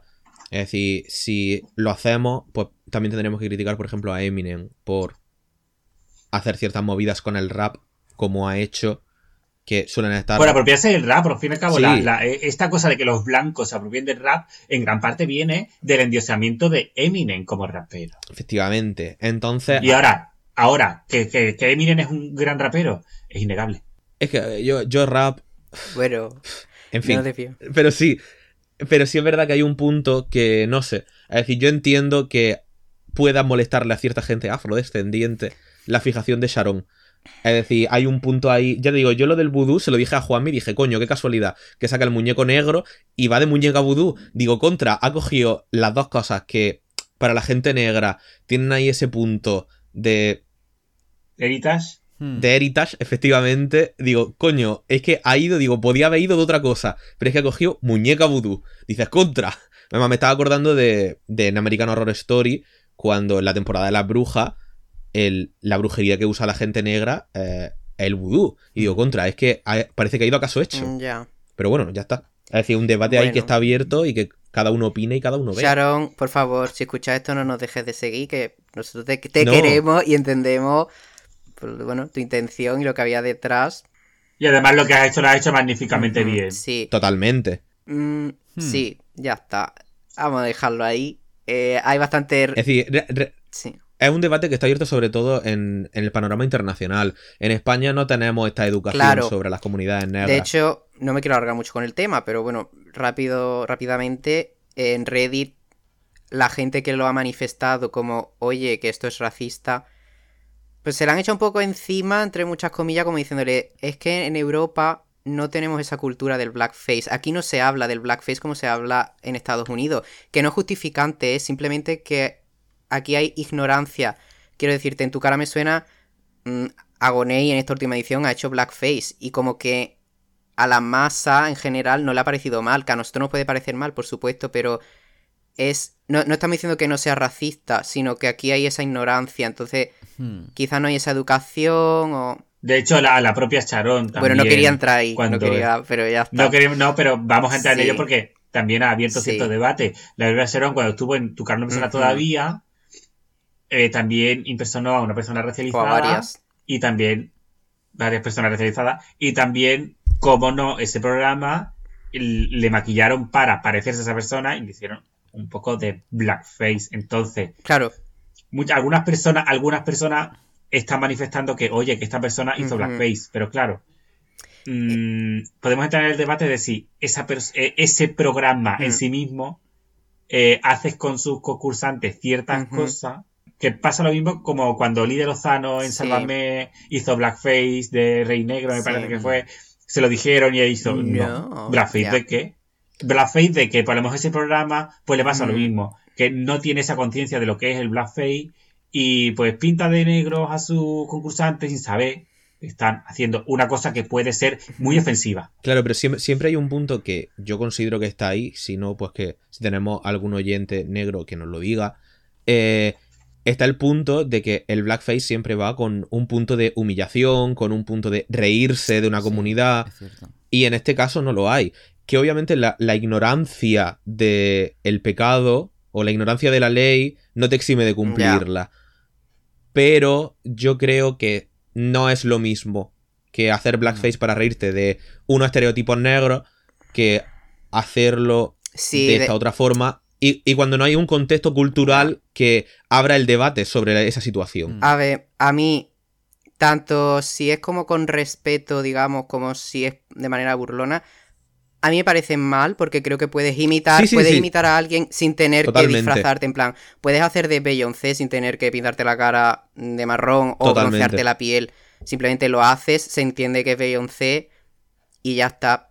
Pero sí que me parece mucho más grave, por, por ejemplo, y no tengo nada en contra del chiquito, pero me parece más grave que, por ejemplo, Agoney haya hecho blackface hace unos meses, en tu cara me suena, a que lo hiciera Sharon en, no sé si fue 2016, 2017, que sí, que el debate ya estaba sobre la mesa, estaba planteado, pero creo que en España no, en esos años todavía no estaba tan extendido o Y no que- llegamos... Y yo pienso que el debate estaba sobre la mesa ahora en ciertos espacios. Ya. A nivel Claro. general, en la sociedad no está Es el lo que hemos dicho, en Sálvame mm, no les parecía mal hacer blackface. Y en tu cara me suena, les sigue sin parecer mal hacerlo. Entonces, mm, ya te digo, no queremos justificar ni defender, pero es que en Europa hay un tema de ignorancia con respecto a ese tema y con respecto a otros muchos que en Estados Unidos pues lo tienen más... Y al final, no es por nada, pero los estadounidenses parece que siempre quieren juzgarlo todo bajo su rasero. En plan, siempre, siempre ap- aplican su, su experiencia, su vivencia y su punto de vista a- al resto del mundo. Porque como están acostumbrados a que su cultura es la que está más exportada, más popularizada, pues parece como que tenemos que ceñirnos todo a lo que ellos dicen. Que repito que el blackface está mal, por supuestísimo, y mm, que desde aquí lo condenamos, que estamos de acuerdo en ese aspecto, pero como que a veces ellos exigen algunas cosas y no entienden que aquí quizás no estamos no tan avanzados, pero que no se ha debatido tanto ni No, está tan no- normalizado. Seguramente en Estados Unidos la cuestión, por ejemplo, eh, gitana, Claro, pues no está nada planteada. no está tan, o vis- sea- tan visibilizada como quizás aquí, sí. Claro, o sea, Son culturas son diferentes. responde a- evidentemente, todo está, eh, por ser occidentales, estamos todos, digamos, cubiertos por un tamiz eh, Sí. colonial que hace que Sí. haya racismo aquí y allá. Pero aquí, por ejemplo, no ha habido tantísimo blackface histórico porque no ha habido tantísimo contacto con eh, población negra, por ejemplo, en el siglo Ujú. eh, 19 o 20, como lo ha habido en Estados Unidos, digamos, ¿no? O sea que Y, y también creo que el, el hecho de este, de donde surge todo el blackface de estas personas que se pintaban de negro, Era Estados Unidos. con los labios muy marcados, eh, eh, es donde se inició toda esta movida del blackface, aquí creo que, creo que tradicionalmente de eso aquí no Mm. hubo, ¿no? no. También, bueno, ya aquí mm, por hablar de filosofear de la vida un poco, simplemente ya se planteó en la temporada pasada la falta de representación de personas racializadas, aunque Inti lo era, pero hay quien consideraba que tenía un poco de white passing, pero bueno. Pero es verdad que decían, es que no hay ningún juez o jueza negro o negra en el plantel de jurado de la Rey España. Pero es que pensáis en, o sea, parar, pararos a pensar en personas negras que tengan representación en la tele en España. No hay ninguna. Y Claro, eso no, Quizá ahí, Sí. es do- ahí es donde está Claro. el problema, en que no hay una Claro. representación, pero no es justificante, simplemente que eh, bueno, sí, pues, mm, la, podría no sé, venir, por ejemplo, el que ganó OT número... sí, Famous. Famous o, o allá donde Nia. esté, No, pero me refiero O la de los Mm. Looney. Lucrecia. Lucrecia. Lucrecia, oye, Lucrecia es una Sí, sí, sí, sí, artistaza. sí, sí. Eh, ya aquí siempre han tenido, quiero decir, Sí. una personas racializadas con mayor presencia, además en Radio Televisión Española con su programa infantil, también era juez en Lluvia de Sí, Estrella. pero- Casos contados, luego en Sálvame no tienes a ningún negro. Y no sé si mm, Bueno, tienes a Lidia Lozano, ¿no? Haciendo Bueno, blackface. O y, y Gran tiene a Hermano. la, a, la, a- a la señora esta que... No me acuerdo de su nombre.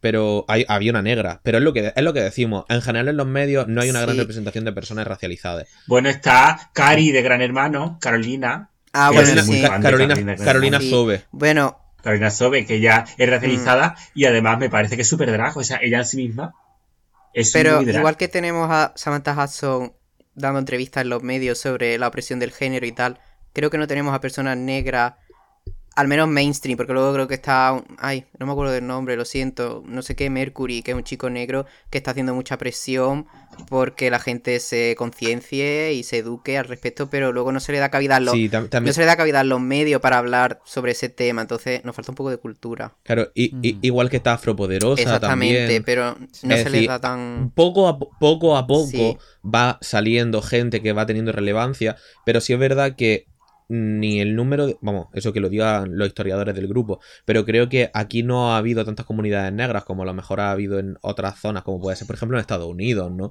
Entonces, aquí, por ejemplo, había mucho más comunidades gitanas. Mm.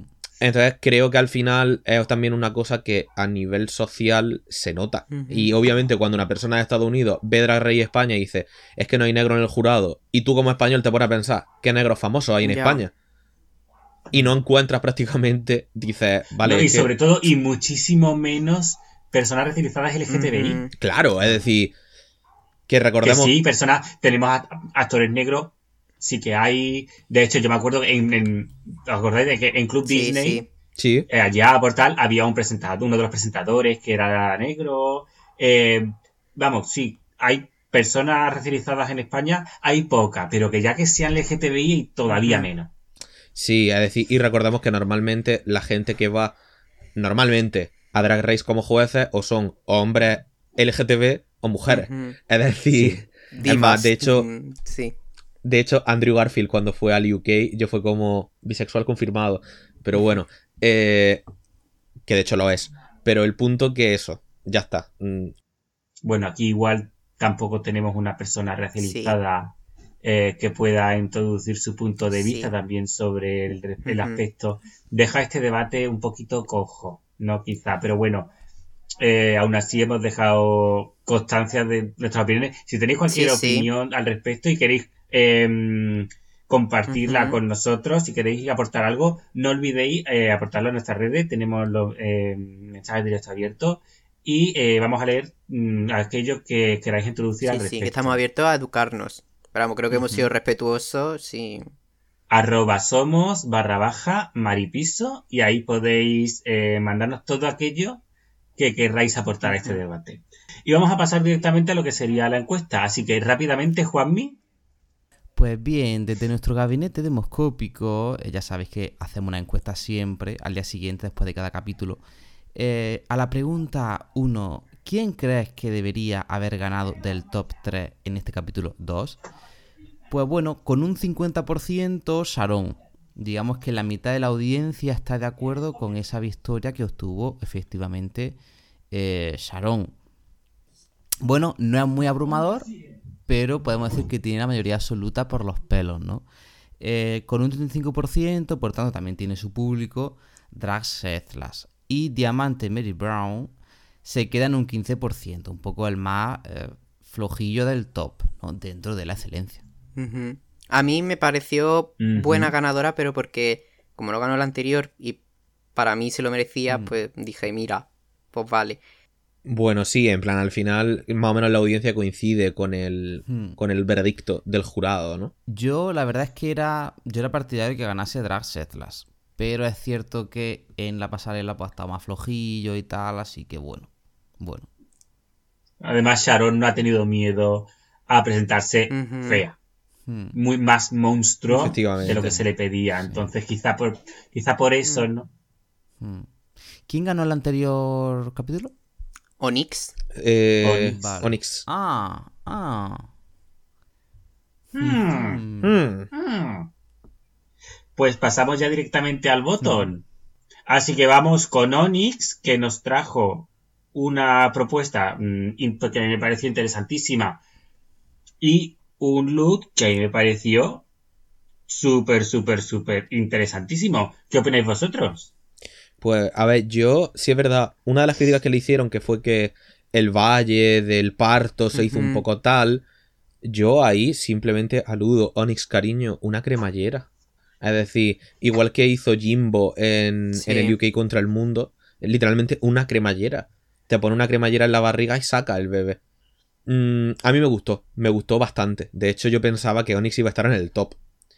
Porque el look de pasarela me parece una pasada. Y aparte, el hecho de usar dos muletas para simular estas patas grandes me parece chulísimo. Que Y- cuando yo lo vi salir dije, coño, si es que no cabe por esa puerta. Totalmente. Y además creo que es algo que en Drag Race no se ha hecho antes. Sí. Sí. Vende la creme. Ah, ciertamente. Es no verdad. tan como grande, Monstruo. pero no como tan inmenso, ¿sabes? Porque es que era enorme. De hecho, el pobre Onyx decía como que eso era como llevar un edificio encima de lo que pesaba. No de tal magnitud, pero sí, lo de los sacos en las manos, bueno. Hmm. Y, y a ver, a mí la performance me gustó. Sí es verdad que a los que más o menos conocíamos a Onyx, que yo lo seguía en redes, pues desde que anunciaron la primera temporada, el look que llevó en la actuación de, de la performance que hizo es un look que ya se, en plan que se le conoce, es más, es un look bastante icónico de ella. Pero a mí me gustó mucho, la verdad. Es decir, sí es verdad que creo que alguien tiene que estar en el bottom, pero no creo que creo que hubo a salvo gente que se lo hubiera merecido antes que ella. Creo que por lo menos un save se merecía. Por ejemplo, ¿quién merecía estar en el botón? Por ejemplo, ¿quién merecía estar en el bottom? Pues un momento que voy a hacer el repaso. Bueno, mientras Javi mira eso, mientras hace el repaso, yo diré que sí, Sí. que empezó muy bien con el huevo. Mm, Me pareció que lo del parto se hizo ya como muy largo, como innecesaria, como para, para alargar, ¿no? La actuación, para que fuera un poco más larga, porque si no se iba a quedar como muy, ah, pues ya está. Mm, mi pregunta es, ¿cuál es su talento? ¿Dar a luz? Eh, ¿sabes? Se me quedó un poco ahí eh, cuál es tu talento, entonces... Yo, yo creo que eh, al final es un poco la performance, el, el ser rara, pero llevado a un este más allá. ¿A quién hubiera puesto en el botón? La pregunta que habéis hecho. Pues probablemente a quien hubiera puesto en el botón hubiera sido a Benedita. Bueno, Mm, mm, ya. puede ser. Quizás. Sí, estuvo ahí Es decir- un drama flojita. Quizás. Es que en verdad. Tiene que haber un botón de dos. Para mí esto era un save. En mi opinión, era un save. No era un win, pero era un save. Pero claro, que quieres tener botón de tres, pues bueno, pues Onyx. Pero. Mm. Claro, es que mm, luego te la ves en el botón con ese look y claro, tú dices, ¿cómo va a estar en el botón Claro. con ese look? Es que no ¿Y se lo cómo merece. va a hacer el leasing si le Bueno, el leasing? Pero estaba claro que no. Es más, eh, fueron gente decente en el jurado y no la llevaron a lip sync porque hacer lip sync con eso es imposible. Claro. A ver, yo solo tengo que aportar de Onyx que para mí fue maravilloso. El parto de Flava Laguna también me pareció divino.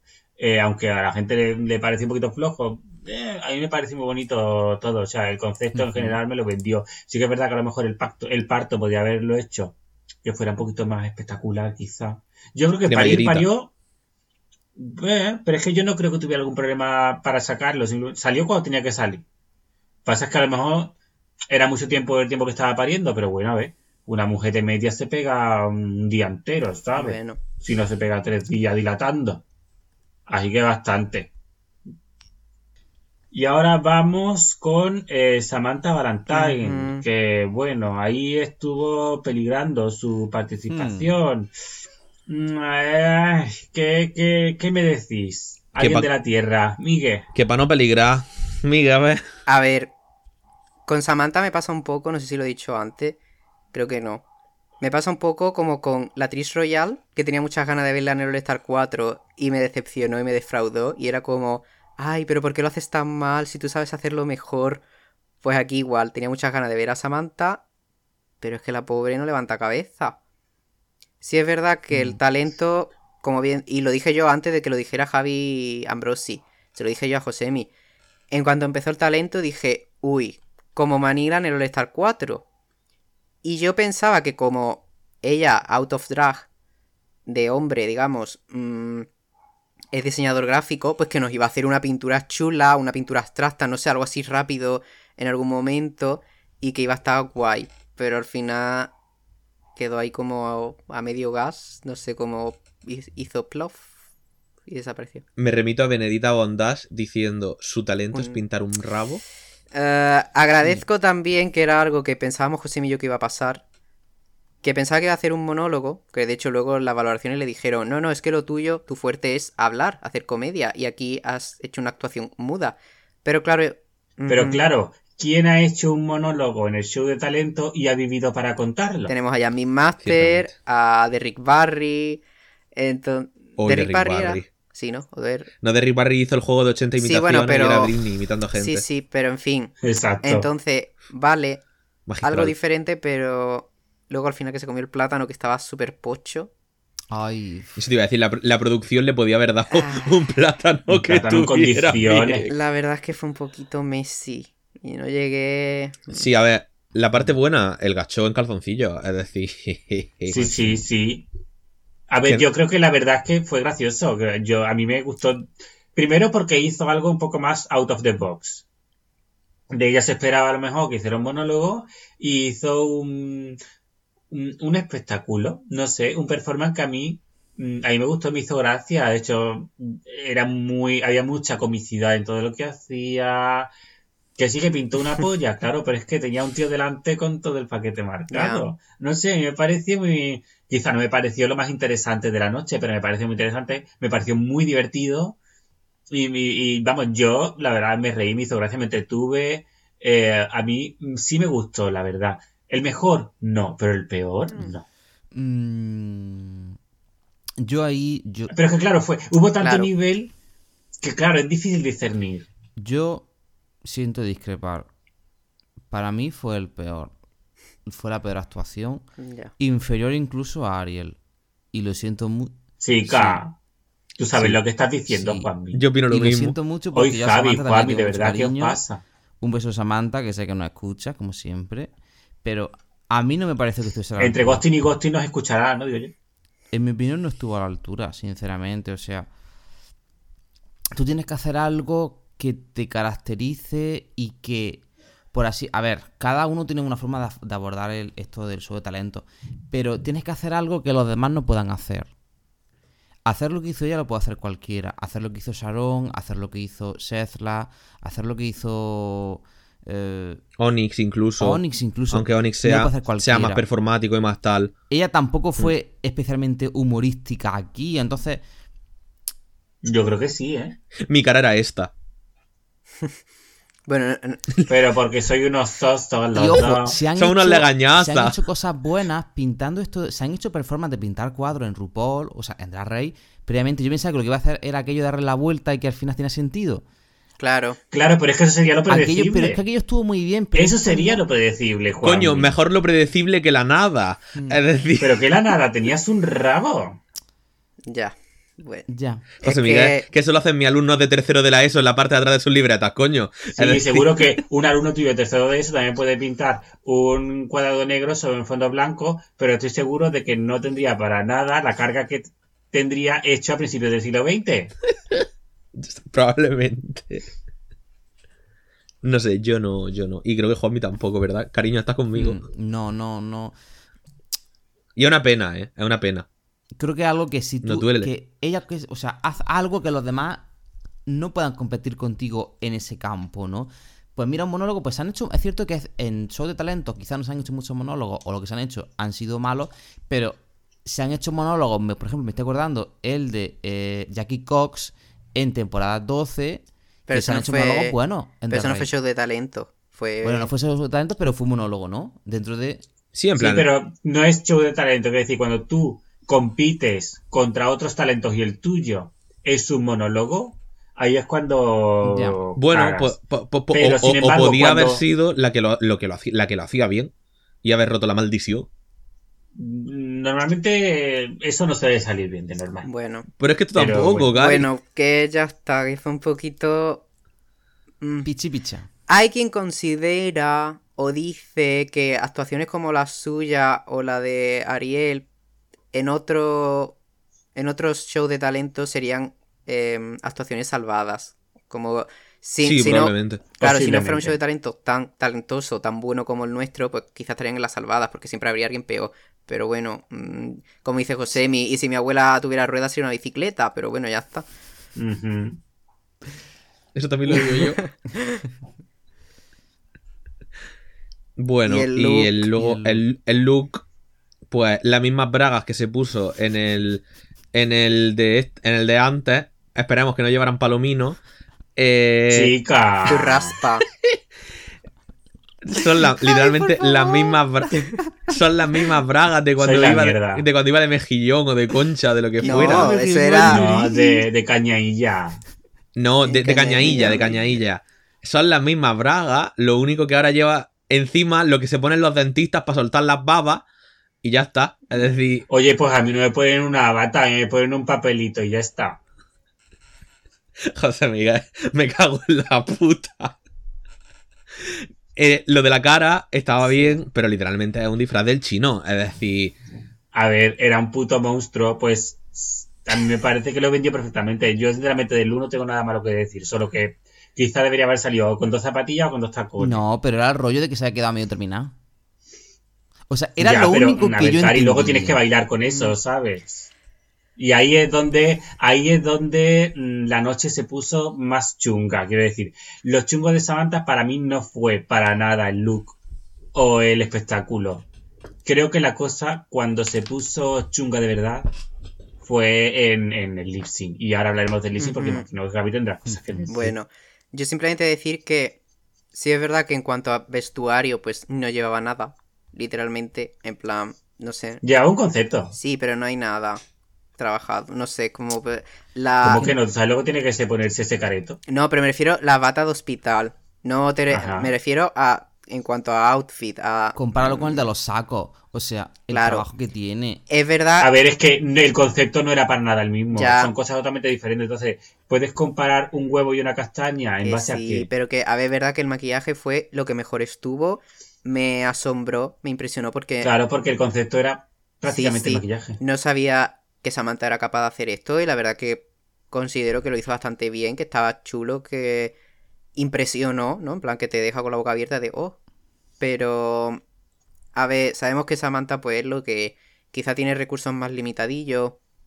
Creo que quien le hace todo su vestuario ha sido su profesor de la escuela de maquillaje, que, hombre, el hombre entenderá, ¿sabes? Pero es como si a mí, por a lo mejor me lo hace José, mi el vestuario que yo lleve. El pobre sabe Mm. de coser, pero no me puede hacer unas cosas asombrosas ni maravillosas, me puede hacer por lo que sepa hacer y lo... Dame tiempo. Bueno, y lo que Samantha... Mira, tú me das una tela y un tutorial de YouTube y yo te saco lo que tú quieras. Pero claro, lógicamente no va a tener la calidad de si te lo hace Claro. uy, mm, Un diseñador. a salir el nombre de que no debe ser nombrado, pero Bueno. Simplemente que eso, entiendo que Samantha ha intentado salvar como ha podido la pasarela y decir, bueno, no llevo a lo mejor un outfit increíble, pero voy a asombrar con el maquillaje y eso resultó, pero sí es verdad que era un poco pues, flojillo, sinceramente. Estuvo, Mm. estuvo ahí, si no por el maquillaje, la verdad, mm, hubiera sido... Hombre, ya- a ver, es que el concepto era Ya. prácticamente el maquillaje. ya. Yo sí creo que el problema fue el agravio comparativo. Eso sí, eso el tremendo Sí, nivel que había aquí, tanto en pasarela como en el show de talento. Sí, eso... Que, que es innegable. Sí, sí, eso ha jugado en su contra, pero es que en, en lo que estamos, es un programa Claro. y ya está, pues Sí. es lo que hay. Yo lo que he dicho, que tenemos que agradecer que las bragas no lleven frenazo. Chica. Bueno, y ya vamos ya con la última, ¿no? Es que, es que a Juanmi le hace mucha gracia cuando usa ese tipo de palabras, igual que cuando usa la palabra tarzanete. ¿Sabéis lo que son los Javi, no. tarzanetes? Tartanete. Javi, no. Mm, ¿Qué Javi, representa eso de tartanete? No. Verás tú. Tarzanete, de. Tarzanete. Ah, tarzanete. Ah, sí, eso sé lo que sé. Ya, claro. Vale. ¿no? Pues yo no, pero bueno. Que no Es sabe que- lo que son los tarzanes. Mm, Mira, los tarzanetes son Javi, no. cuando tienes, cuando, cuando haces caca, A ver, tú ponte. ¿Cómo se desplazaba Tarzán por la selva? Ajá. es liana, En ¿verdad? liana. Y ahora pon en el punto de, de que estás cagando y tienes un culo en el que tiene algún pelo.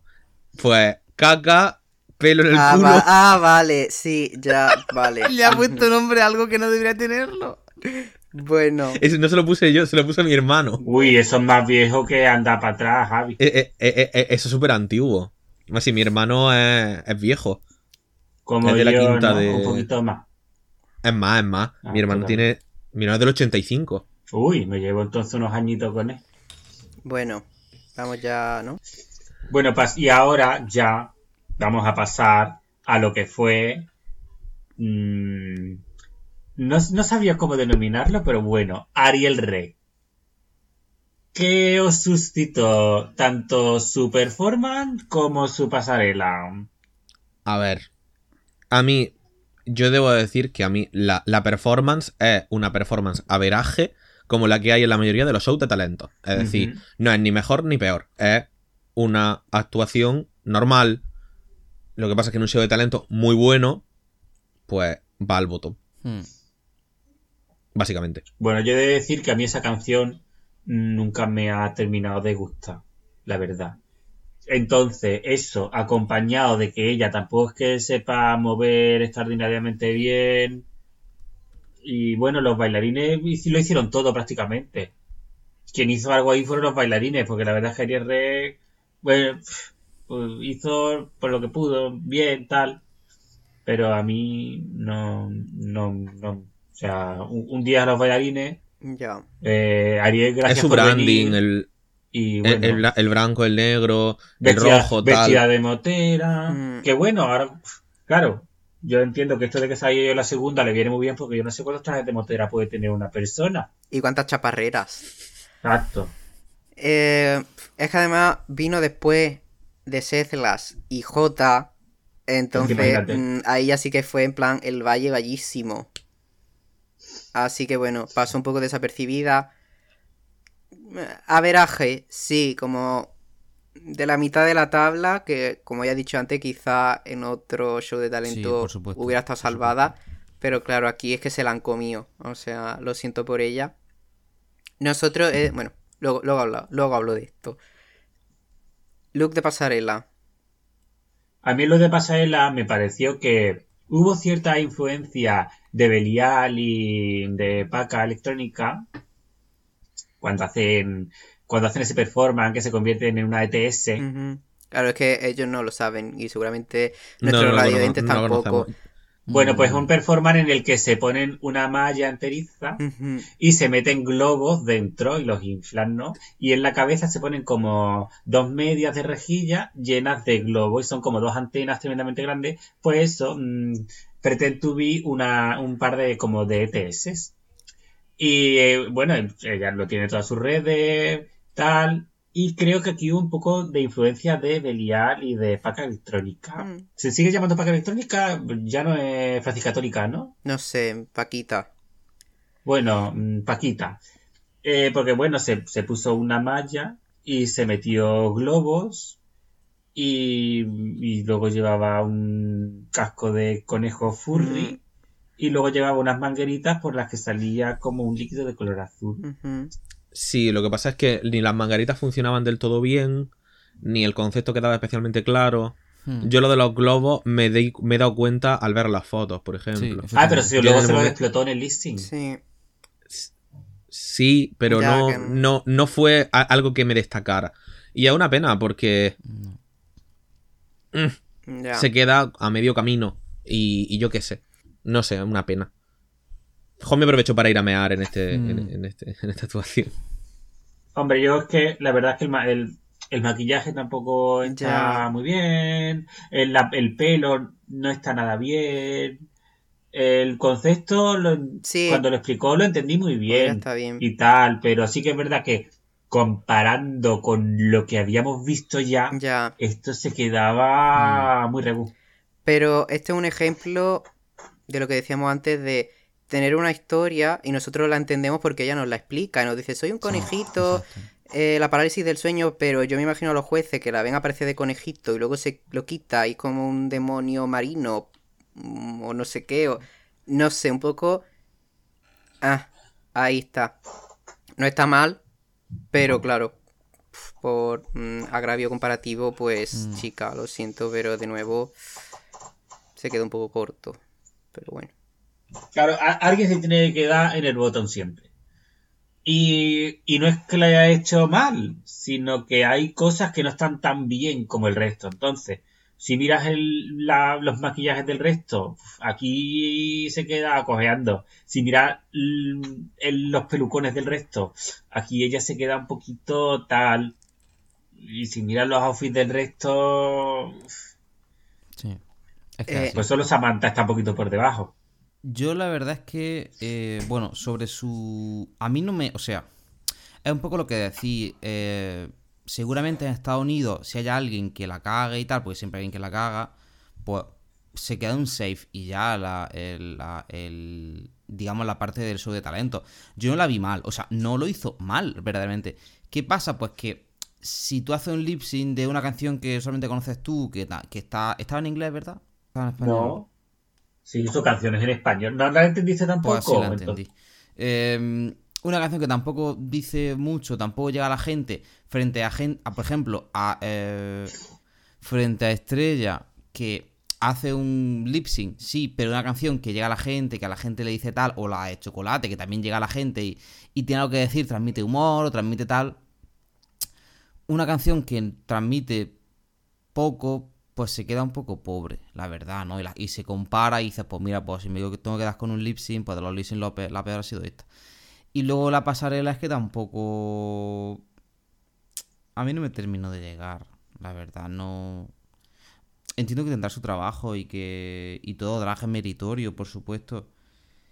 Pero a mí no me terminó de llegar como me llegaron otros, la verdad. Así que, bueno. Sí, pa- es que es básicamente eso. Para mí, Ariel es una pena porque mm, es un poco decepcionante. Es decir, era de las drags que más ganas tenía la gente de que Mm. entrara.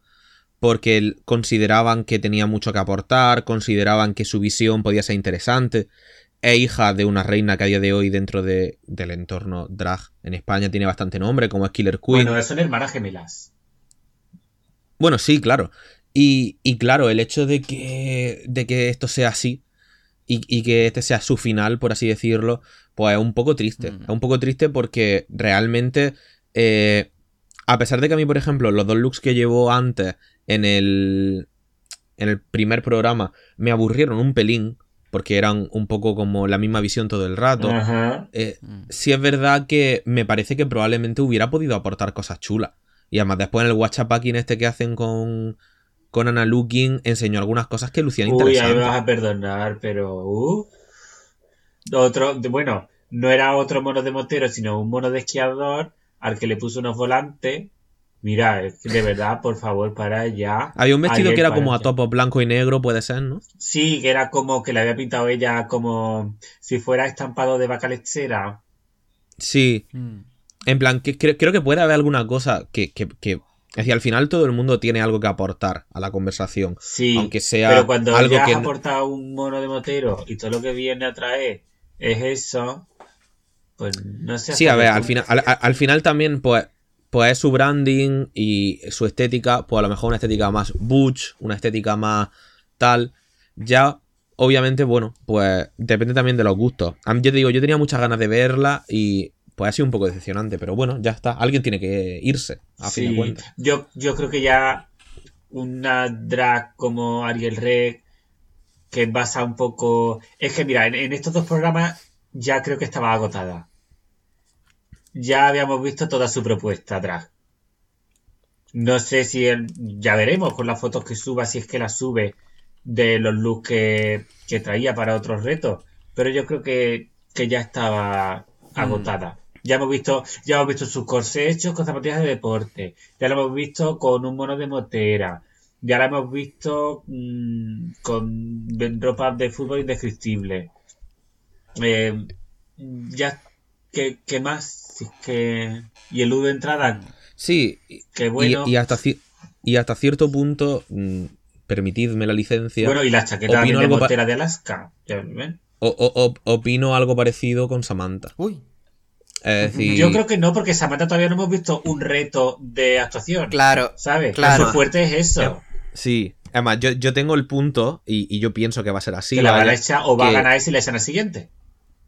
que en el reto de improvisación, que es el siguiente.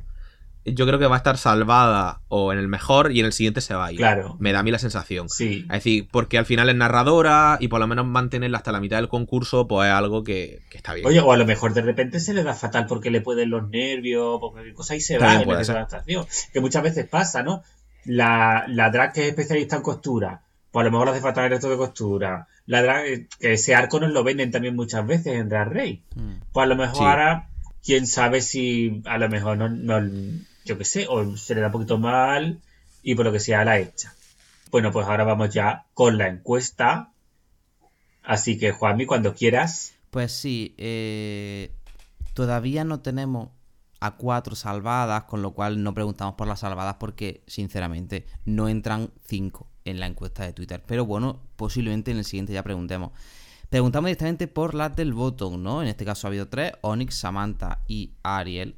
Y preguntábamos un poco por la mejor, por la que habrían salvado de esa posición. Y abrumadoramente, con un 84%, salvarían a Onyx.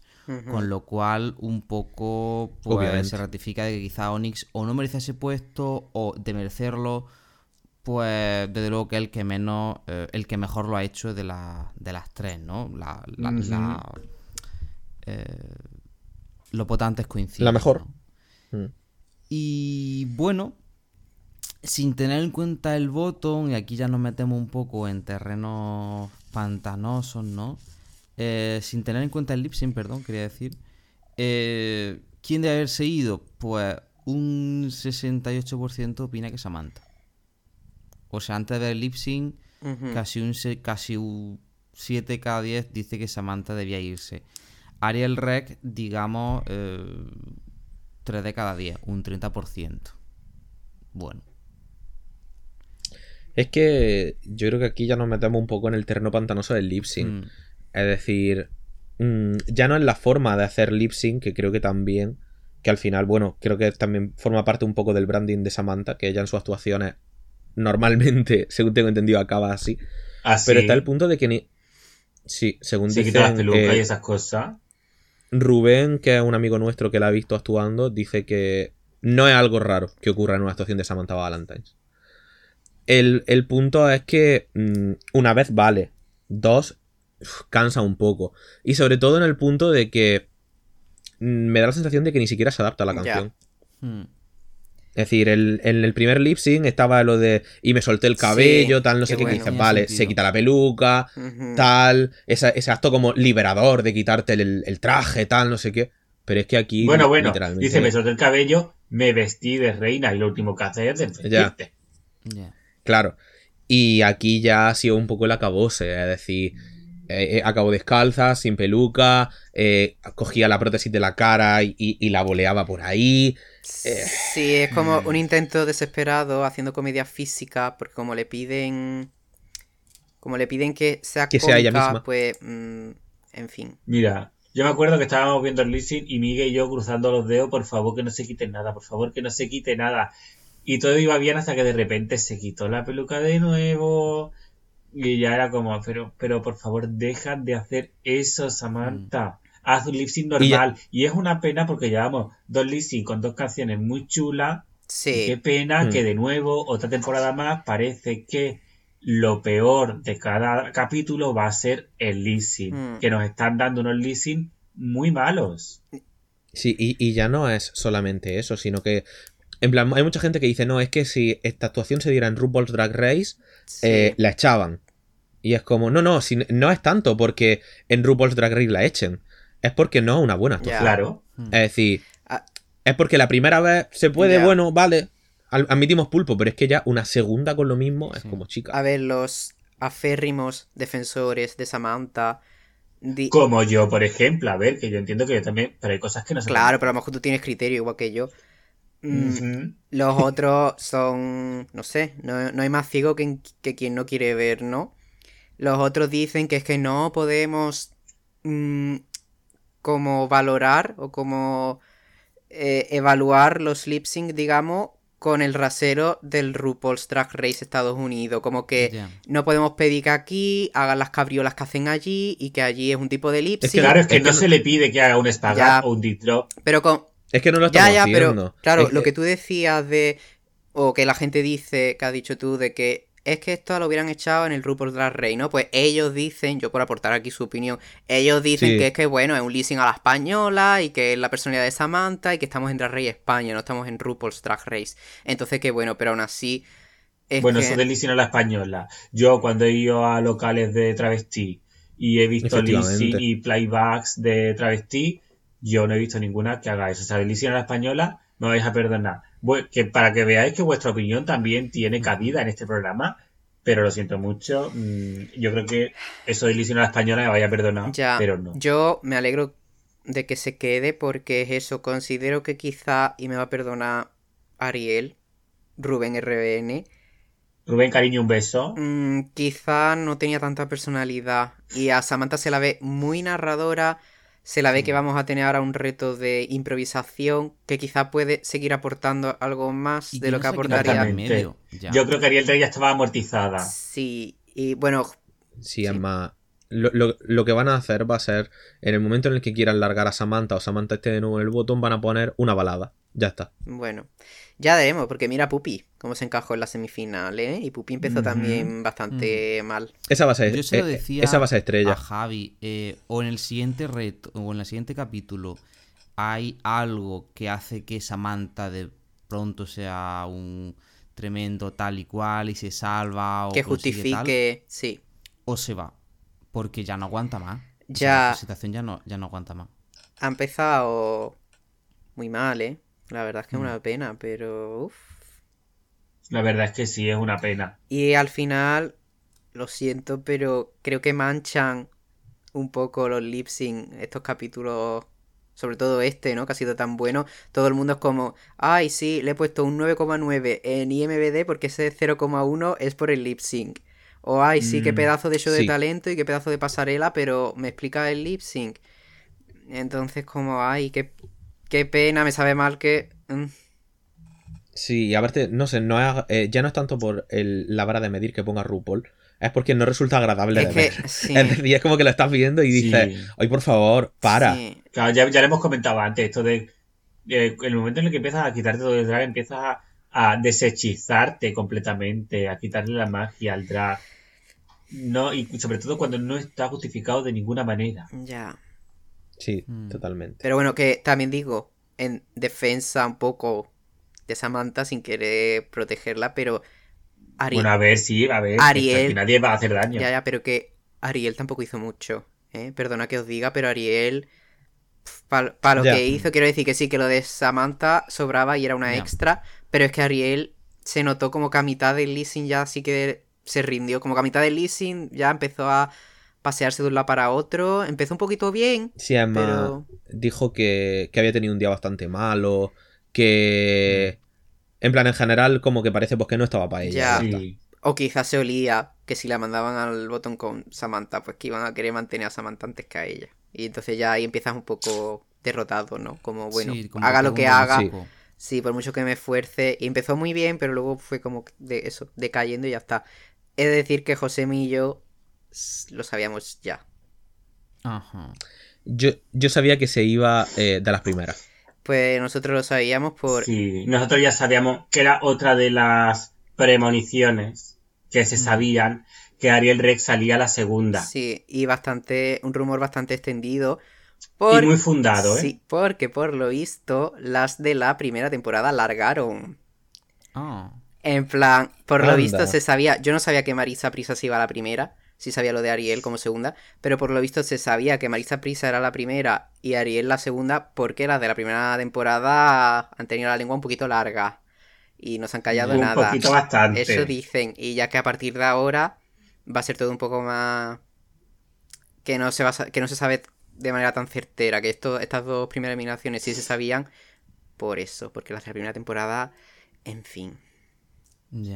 Bueno, yo quisiera apuntar un dato un poquito shady que pasó durante el programa.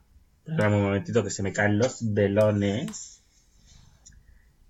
Porque Killer Queen puso un mm, bonito tweet en el que hablaba, ¿no? De que le parecía una pena, ¿no? Que esto de que había salido su hermana eh, del programa y demás. Pero claro, luego en el programa cuando le dijeron, ¿quién crees que se va a salir? ¿Qué dijo Killer Queen? Bueno, ni si- Pues yo creo que va a salir Iris Rec porque es la más flojita que ha estado. ni- Así Ya. que... y ni siquiera sabemos si le hicieron esa pregunta, que lo mismo salió de ella. Decir, creo, bueno, a ver, dijo, realmente dijo, Exactamente. No, que se lo preguntaron, ¿no? a ver, dijo, dijo, creo que mi hermana va a estar en el bottom viendo el nivel, pero ella va a luchar por quedarse, ¿sabes? Entonces tampoco fue un, A ver, tú no puedes poner un tweet Ya. diciendo siempre serás mi favorita cuando tú en el programa has dicho, ojú, pollo Ariel Rey. Bueno, mm, pero... Yo creo, mira, no es yo creo que esto responde, yo creo que esto responde y obedece a una venganza de Killer Queen de, mira tía, tú que nunca has creído en mí, siempre me has tratado como una mierda, aquí Bueno. estoy, que estaba en la final Que no, que y la- tú que- te vas que a ir son- la segunda. Que son súper buenas hermanas. Sí. Hombre. Bueno, en EPSA, Yo quiero pensar Sí. que como buenas hermanas se odian a muerte. en EPSA tienen la teoría de que Ariel es como el outer saboteur, Saboteur. no el inner, sino el outer saboteur de Killer, ¿no? Como que Killer le pregunta, oye, ¿me quedan bien las chaparreras? Y pues mm, Ariel le dice, sí, sí, cariño, tú así ve total. ¿Sabes? Como, pero a ver, como una coña que hay. Oye, eh, ¿vosotros pensáis que van a meter con el éxito que está teniendo en la siguiente temporada a dos más? Y vamos a tener una temporada con 14. Dos más no creo. En las internacionales han quedado hasta ahora en 12. Yo creo que sí que puede ser que hagan doble Shantae o algo así. Sí. Ya. Y estaría Cosa que yo, cosa que yo creo que en este van a hacer en algún momento, de hecho. ¿Por qué? ¿Cuántos capítulos son? ¿Lo sabéis? Son, lo- son los Es que no se justos, sabe. son los justos para que lleguen 3 al top. Pero claro, pueden hacer un top 4 como hicieron en el UK2 y que haya un doble chante. Efectivamente. Entonces, bueno. Ariel Rec acaba de poner un hilo sobre... Vi que estabais preocupados por mi estado de ánimo en el último episodio. Abro hilo. Tenemos. eh, entonces ya tenemos. Ya está, sí. Sí tendremos el. El típico hilo de los problemas de ansiedad. De. Y dice que, claro, no iba a aprovechar la oportunidad de poner en tele su, su hit Tarántula, pero quería darle un giro y habló con un tío que le hizo Drag Power a Killer Queen. Su idea era mezclar eh, la música con, con una parte plástica que era su talento oculto.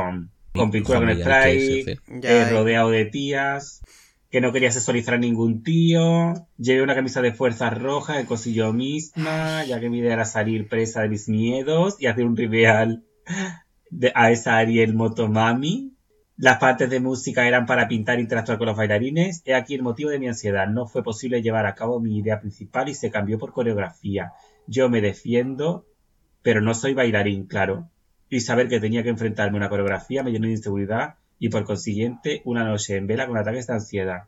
Total dice que un coreógrafo se lo hizo todo y con unos arneses de goma y tal, y por eso ese día estaba hasta el coño.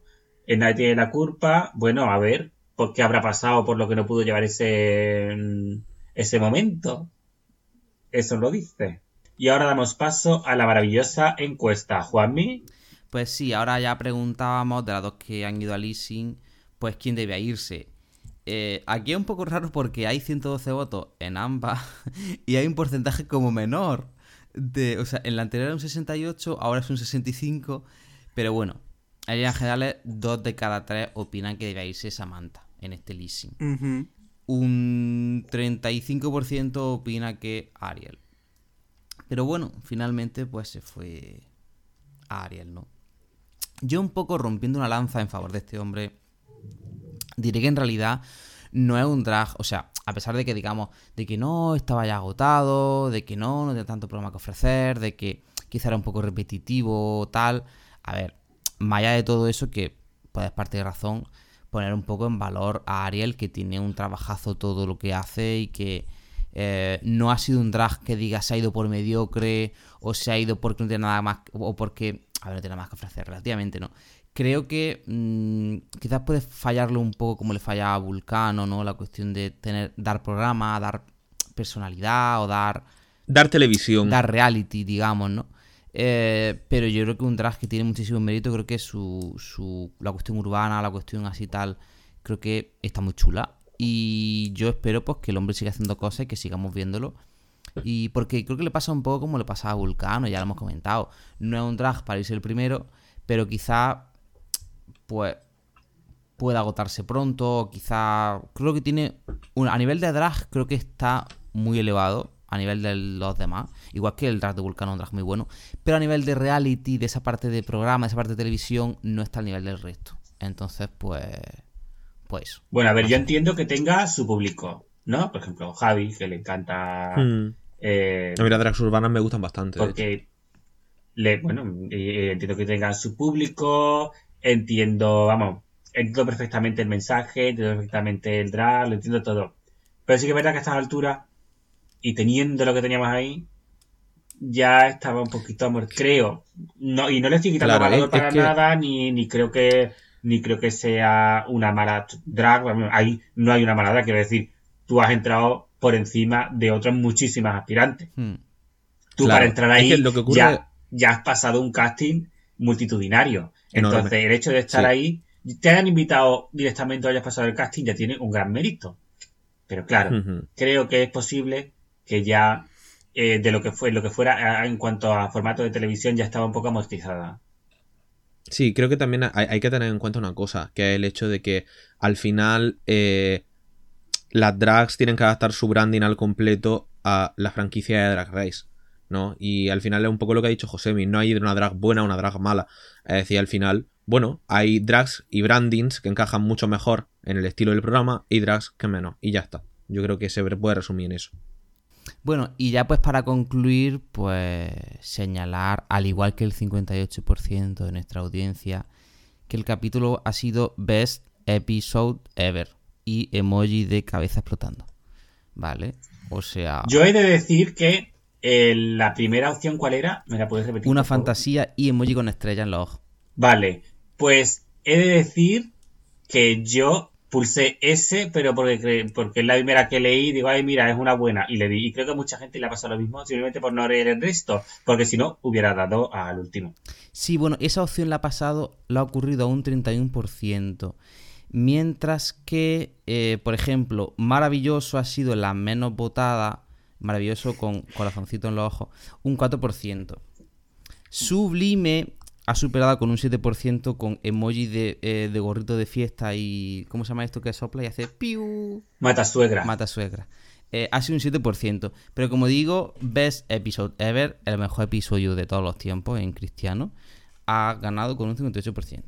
Así Sí. que, Y creo que aquí todos opinamos lo mismo, la verdad. Totalmente. Sí, en definitiva la coña era que el capítulo ha sido muy bueno y no pensábamos que nadie fuese a valorarlo negativamente. Por eso todas las opciones de la encuesta eran pues como que había sido un capítulo, un capitulazo, vaya. Pero bueno, verdad- aún así podéis contestar a ese tweet si por lo que sea no os ha gustado el capítulo, que puede haber alguien a quien no le haya gustado.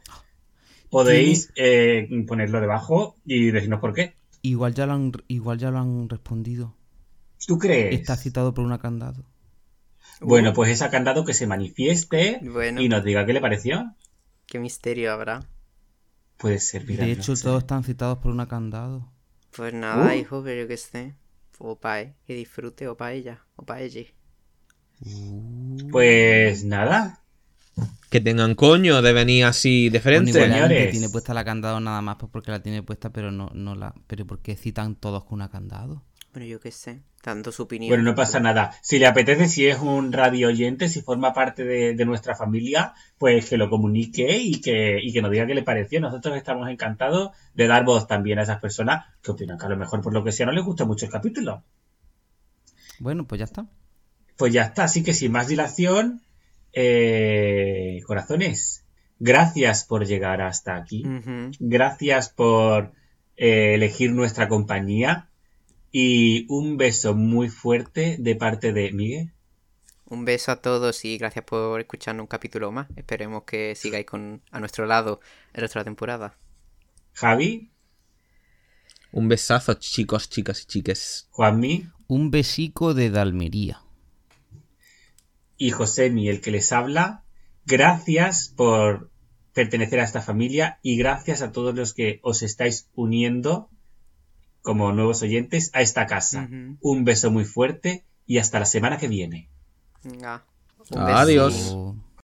Now, sashay away.